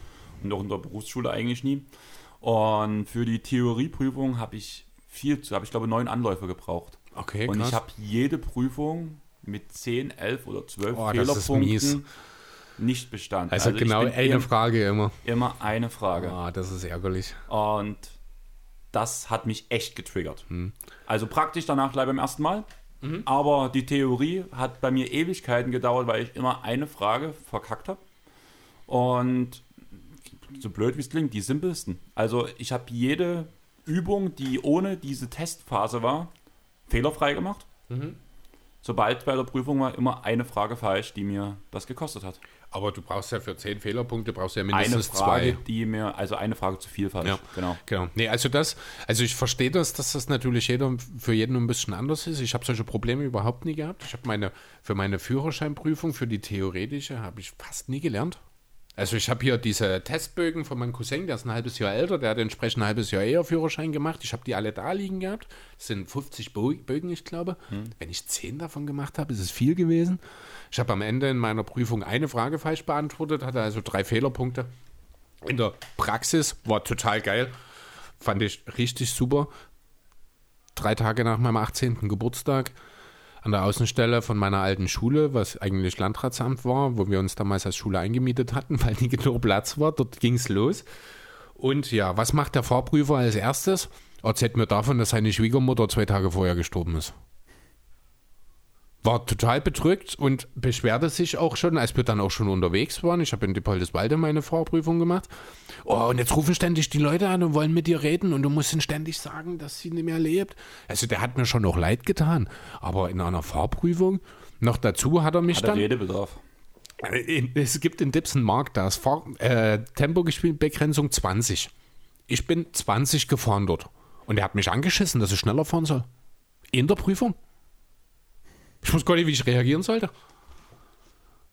Also ich hatte meine Fahrprüfung ging glaube ich 15 Minuten, normalerweise glaube ich 45, oder? Ja, so halbe bis dreiviertel Stunde eigentlich. Genau, und bei ne? mir war halt, dass ich, wir haben auf dem Realparkplatz in Freital gestartet, beim ehemaligen Real, was jetzt Oskarshausen Ja, ist, diese Kinderdings. Ja. Und da hat mich der Fahrprüfer, ich weiß nicht, ob er keine Zeit hat, hat mich direkt durch die ganzen Knackpunkte durch Freital geschickt, also wo diese schwierigen Teile waren. Mhm. Und nachdem ich drei von drei komplett richtig gemacht habe, unter anderem auch sogar ein komplett zugewachsenes ähm, Einfahrt, äh, Fahr Fahrverbotsschild ähm, genommen, äh, mitbekommen habe, weil ich wusste, dass es da ist. Okay. Und das hat er gesagt, okay, es reicht mir, passt. Wieder, nach, äh, wieder aufs Dach. Wenn Sie dort zwischen zwei Autos einparken, hoffen Sie, dass zwei Autos da sind, sonst fahren wir noch mal woanders hin. Wenn Sie dort rückwärts einparken können, perfekt, dann bleibt das und Sie haben bestanden. Da bin ich hingefahren, standen nur genau zwei Autos auf dem Parkpleck und zwar genau eine Lücke dazwischen Oh, perfekt. und rein und ich so, schönen Tag, ich gehe jetzt nach Hause. Siehst du, rückwärts einparken musste ich nie. Musste ich. Nee, ich bin vorwärts eingeparkt. Okay, nee, Das ich hatte musste, gereicht. Ich muss rückwärts. Aber Okay. wir haben es geschafft, oder? Ja, ich überlege gerade, ich gucke gerade nochmal, ob ich irgendwas zu Embiid übersehen habe, aber ich denke, wir haben das Wichtigste genannt. Ich würde jetzt an der Stelle einfach nochmal loswerden wollen, dass ich Embiid nächstes Jahr als MVP sehe. Dass er deswegen absolut zu Recht hier auch an Nummer 1 ist, auch wenn der aktuelle MVP mit Nikola Jokic damit auf Nummer 2 verdrängt wurde. Auch wenn der zukünftige MVP mit Rudi Gobert nur auf Platz 3 ist. Ähm, ja, bin ich doch, muss ich ehrlich sagen, sehr, sehr zufrieden mit unserer Liste. Ich war Auch- halt wirklich überrascht, wie wir am Anfang gesagt haben, dass wir wirklich die ersten sieben Plätze eins Ja. zu eins dieselben Ich, Spiele ich hatten. hätte auch nie gedacht, also so, ohne dass ich, also als wir beschlossen haben, die zu machen, hatte ich immer den Namen Stephen Adams im Kopf. Immer. Und ich hätte nicht gedacht, dass ich den ohne weiteres, ohne wirklich drüber nachdenken zu müssen, aus meinen Top Ten fällt. Hätte ich nie kommen sehen. Also das war mir bei Adams war mir das schon viel, viel eher klar. Okay. Also ich hatte auch relativ meine Namen, habe mir halt alle aufgeschrieben und danach halt eigentlich relativ schnell sondiert aussortiert. Aber Ist mir dann halt, ich habe halt äh, Capella und Turner habe ich am Anfang noch vergessen.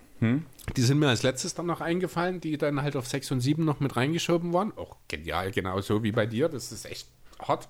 Also, haben wir so wirklich noch nie äh, gehabt. Ja, und dann war es relativ schnell deutlich, dass Adams nicht dazugehört. Hat mich dann jetzt auch nie persönlich irgendwie betroffen. Ich war kurz überrascht davon, aber es war dann halt auch relativ schnell sehr logisch. dann würde ich sagen, du hast heute noch was vor. Du wolltest vor 40 Minuten zu Hause sein. Nee, ich wollte vor 40 Minuten los. Oder das los. es nicht unbedingt besser. Ähm, Tobi hat vor seit 10 Minuten einen Laden zu und ich muss noch das Bild abholen. Also er wartet auch bloß noch auf mich. Läuft. Deswegen würde ich sagen, moderieren wir hier langsam ab. Ich würde sagen, ich hoffe, ihr habt Spaß gehabt, Chris. Ich hoffe, du hast Spaß gehabt, vor allem mit MVP Ich hatte auf Spaß. Platz 2, mit Embiid auf Platz 1. Ja, mit drei MVPs und den ersten drei Plätzen. Genau. Zukünftig oder, akt oder aktuell. Von daher würde ich sagen, funktioniert das. Wenn ihr zufrieden seid mit der Liste, lasst es uns wissen. Kommentiert in die Kommentare, wie eure Top 10 Spieler sind. Und wir werden wahrscheinlich auf Instagram wieder ein paar Umfragen posten, wen ihr an welcher Stelle habt. Da könnt ihr euch auch gerne melden. Wir würden uns auf jeden Fall über großes Feedback freuen. Sonst folgt uns auf Instagram, Twitter, Facebook. Wie gesagt, kommentiert, schreibt uns an. Wir würden uns über ein großes Feedback freuen. Folgt uns auf jeden Fall noch auf Instagram wegen der Umfrage zu den Thema für nächste Woche. Off-Topic-Thema für nächste Woche, genau. Dann drückt auf Follow, wenn ihr es noch nicht getan habt, auf Deezer, auf Spotify, iTunes und so weiter und so fort. Auf iTunes, Apple Podcast könnt ihr uns auch mega gerne eine Bewertung dalassen. Wir würden uns mega freuen. Wir lesen auch jede vor. Gibt es einen riesen Shoutout dafür. Okay, riesen. Vielleicht machen wir uns auch drüber lustig, aber ihr kennt uns ja, ihr wisst ja, wie es ist. Und ich sage es immer wieder zu meinen Freunden, umso mehr ich euch blöde mache, umso mehr habe ich euch gerne. Genau, Von so daher würde ich sagen, mit diesen schönen Worten tun wir jetzt den Podcast beenden. Tschaußen. Ciao. Thank.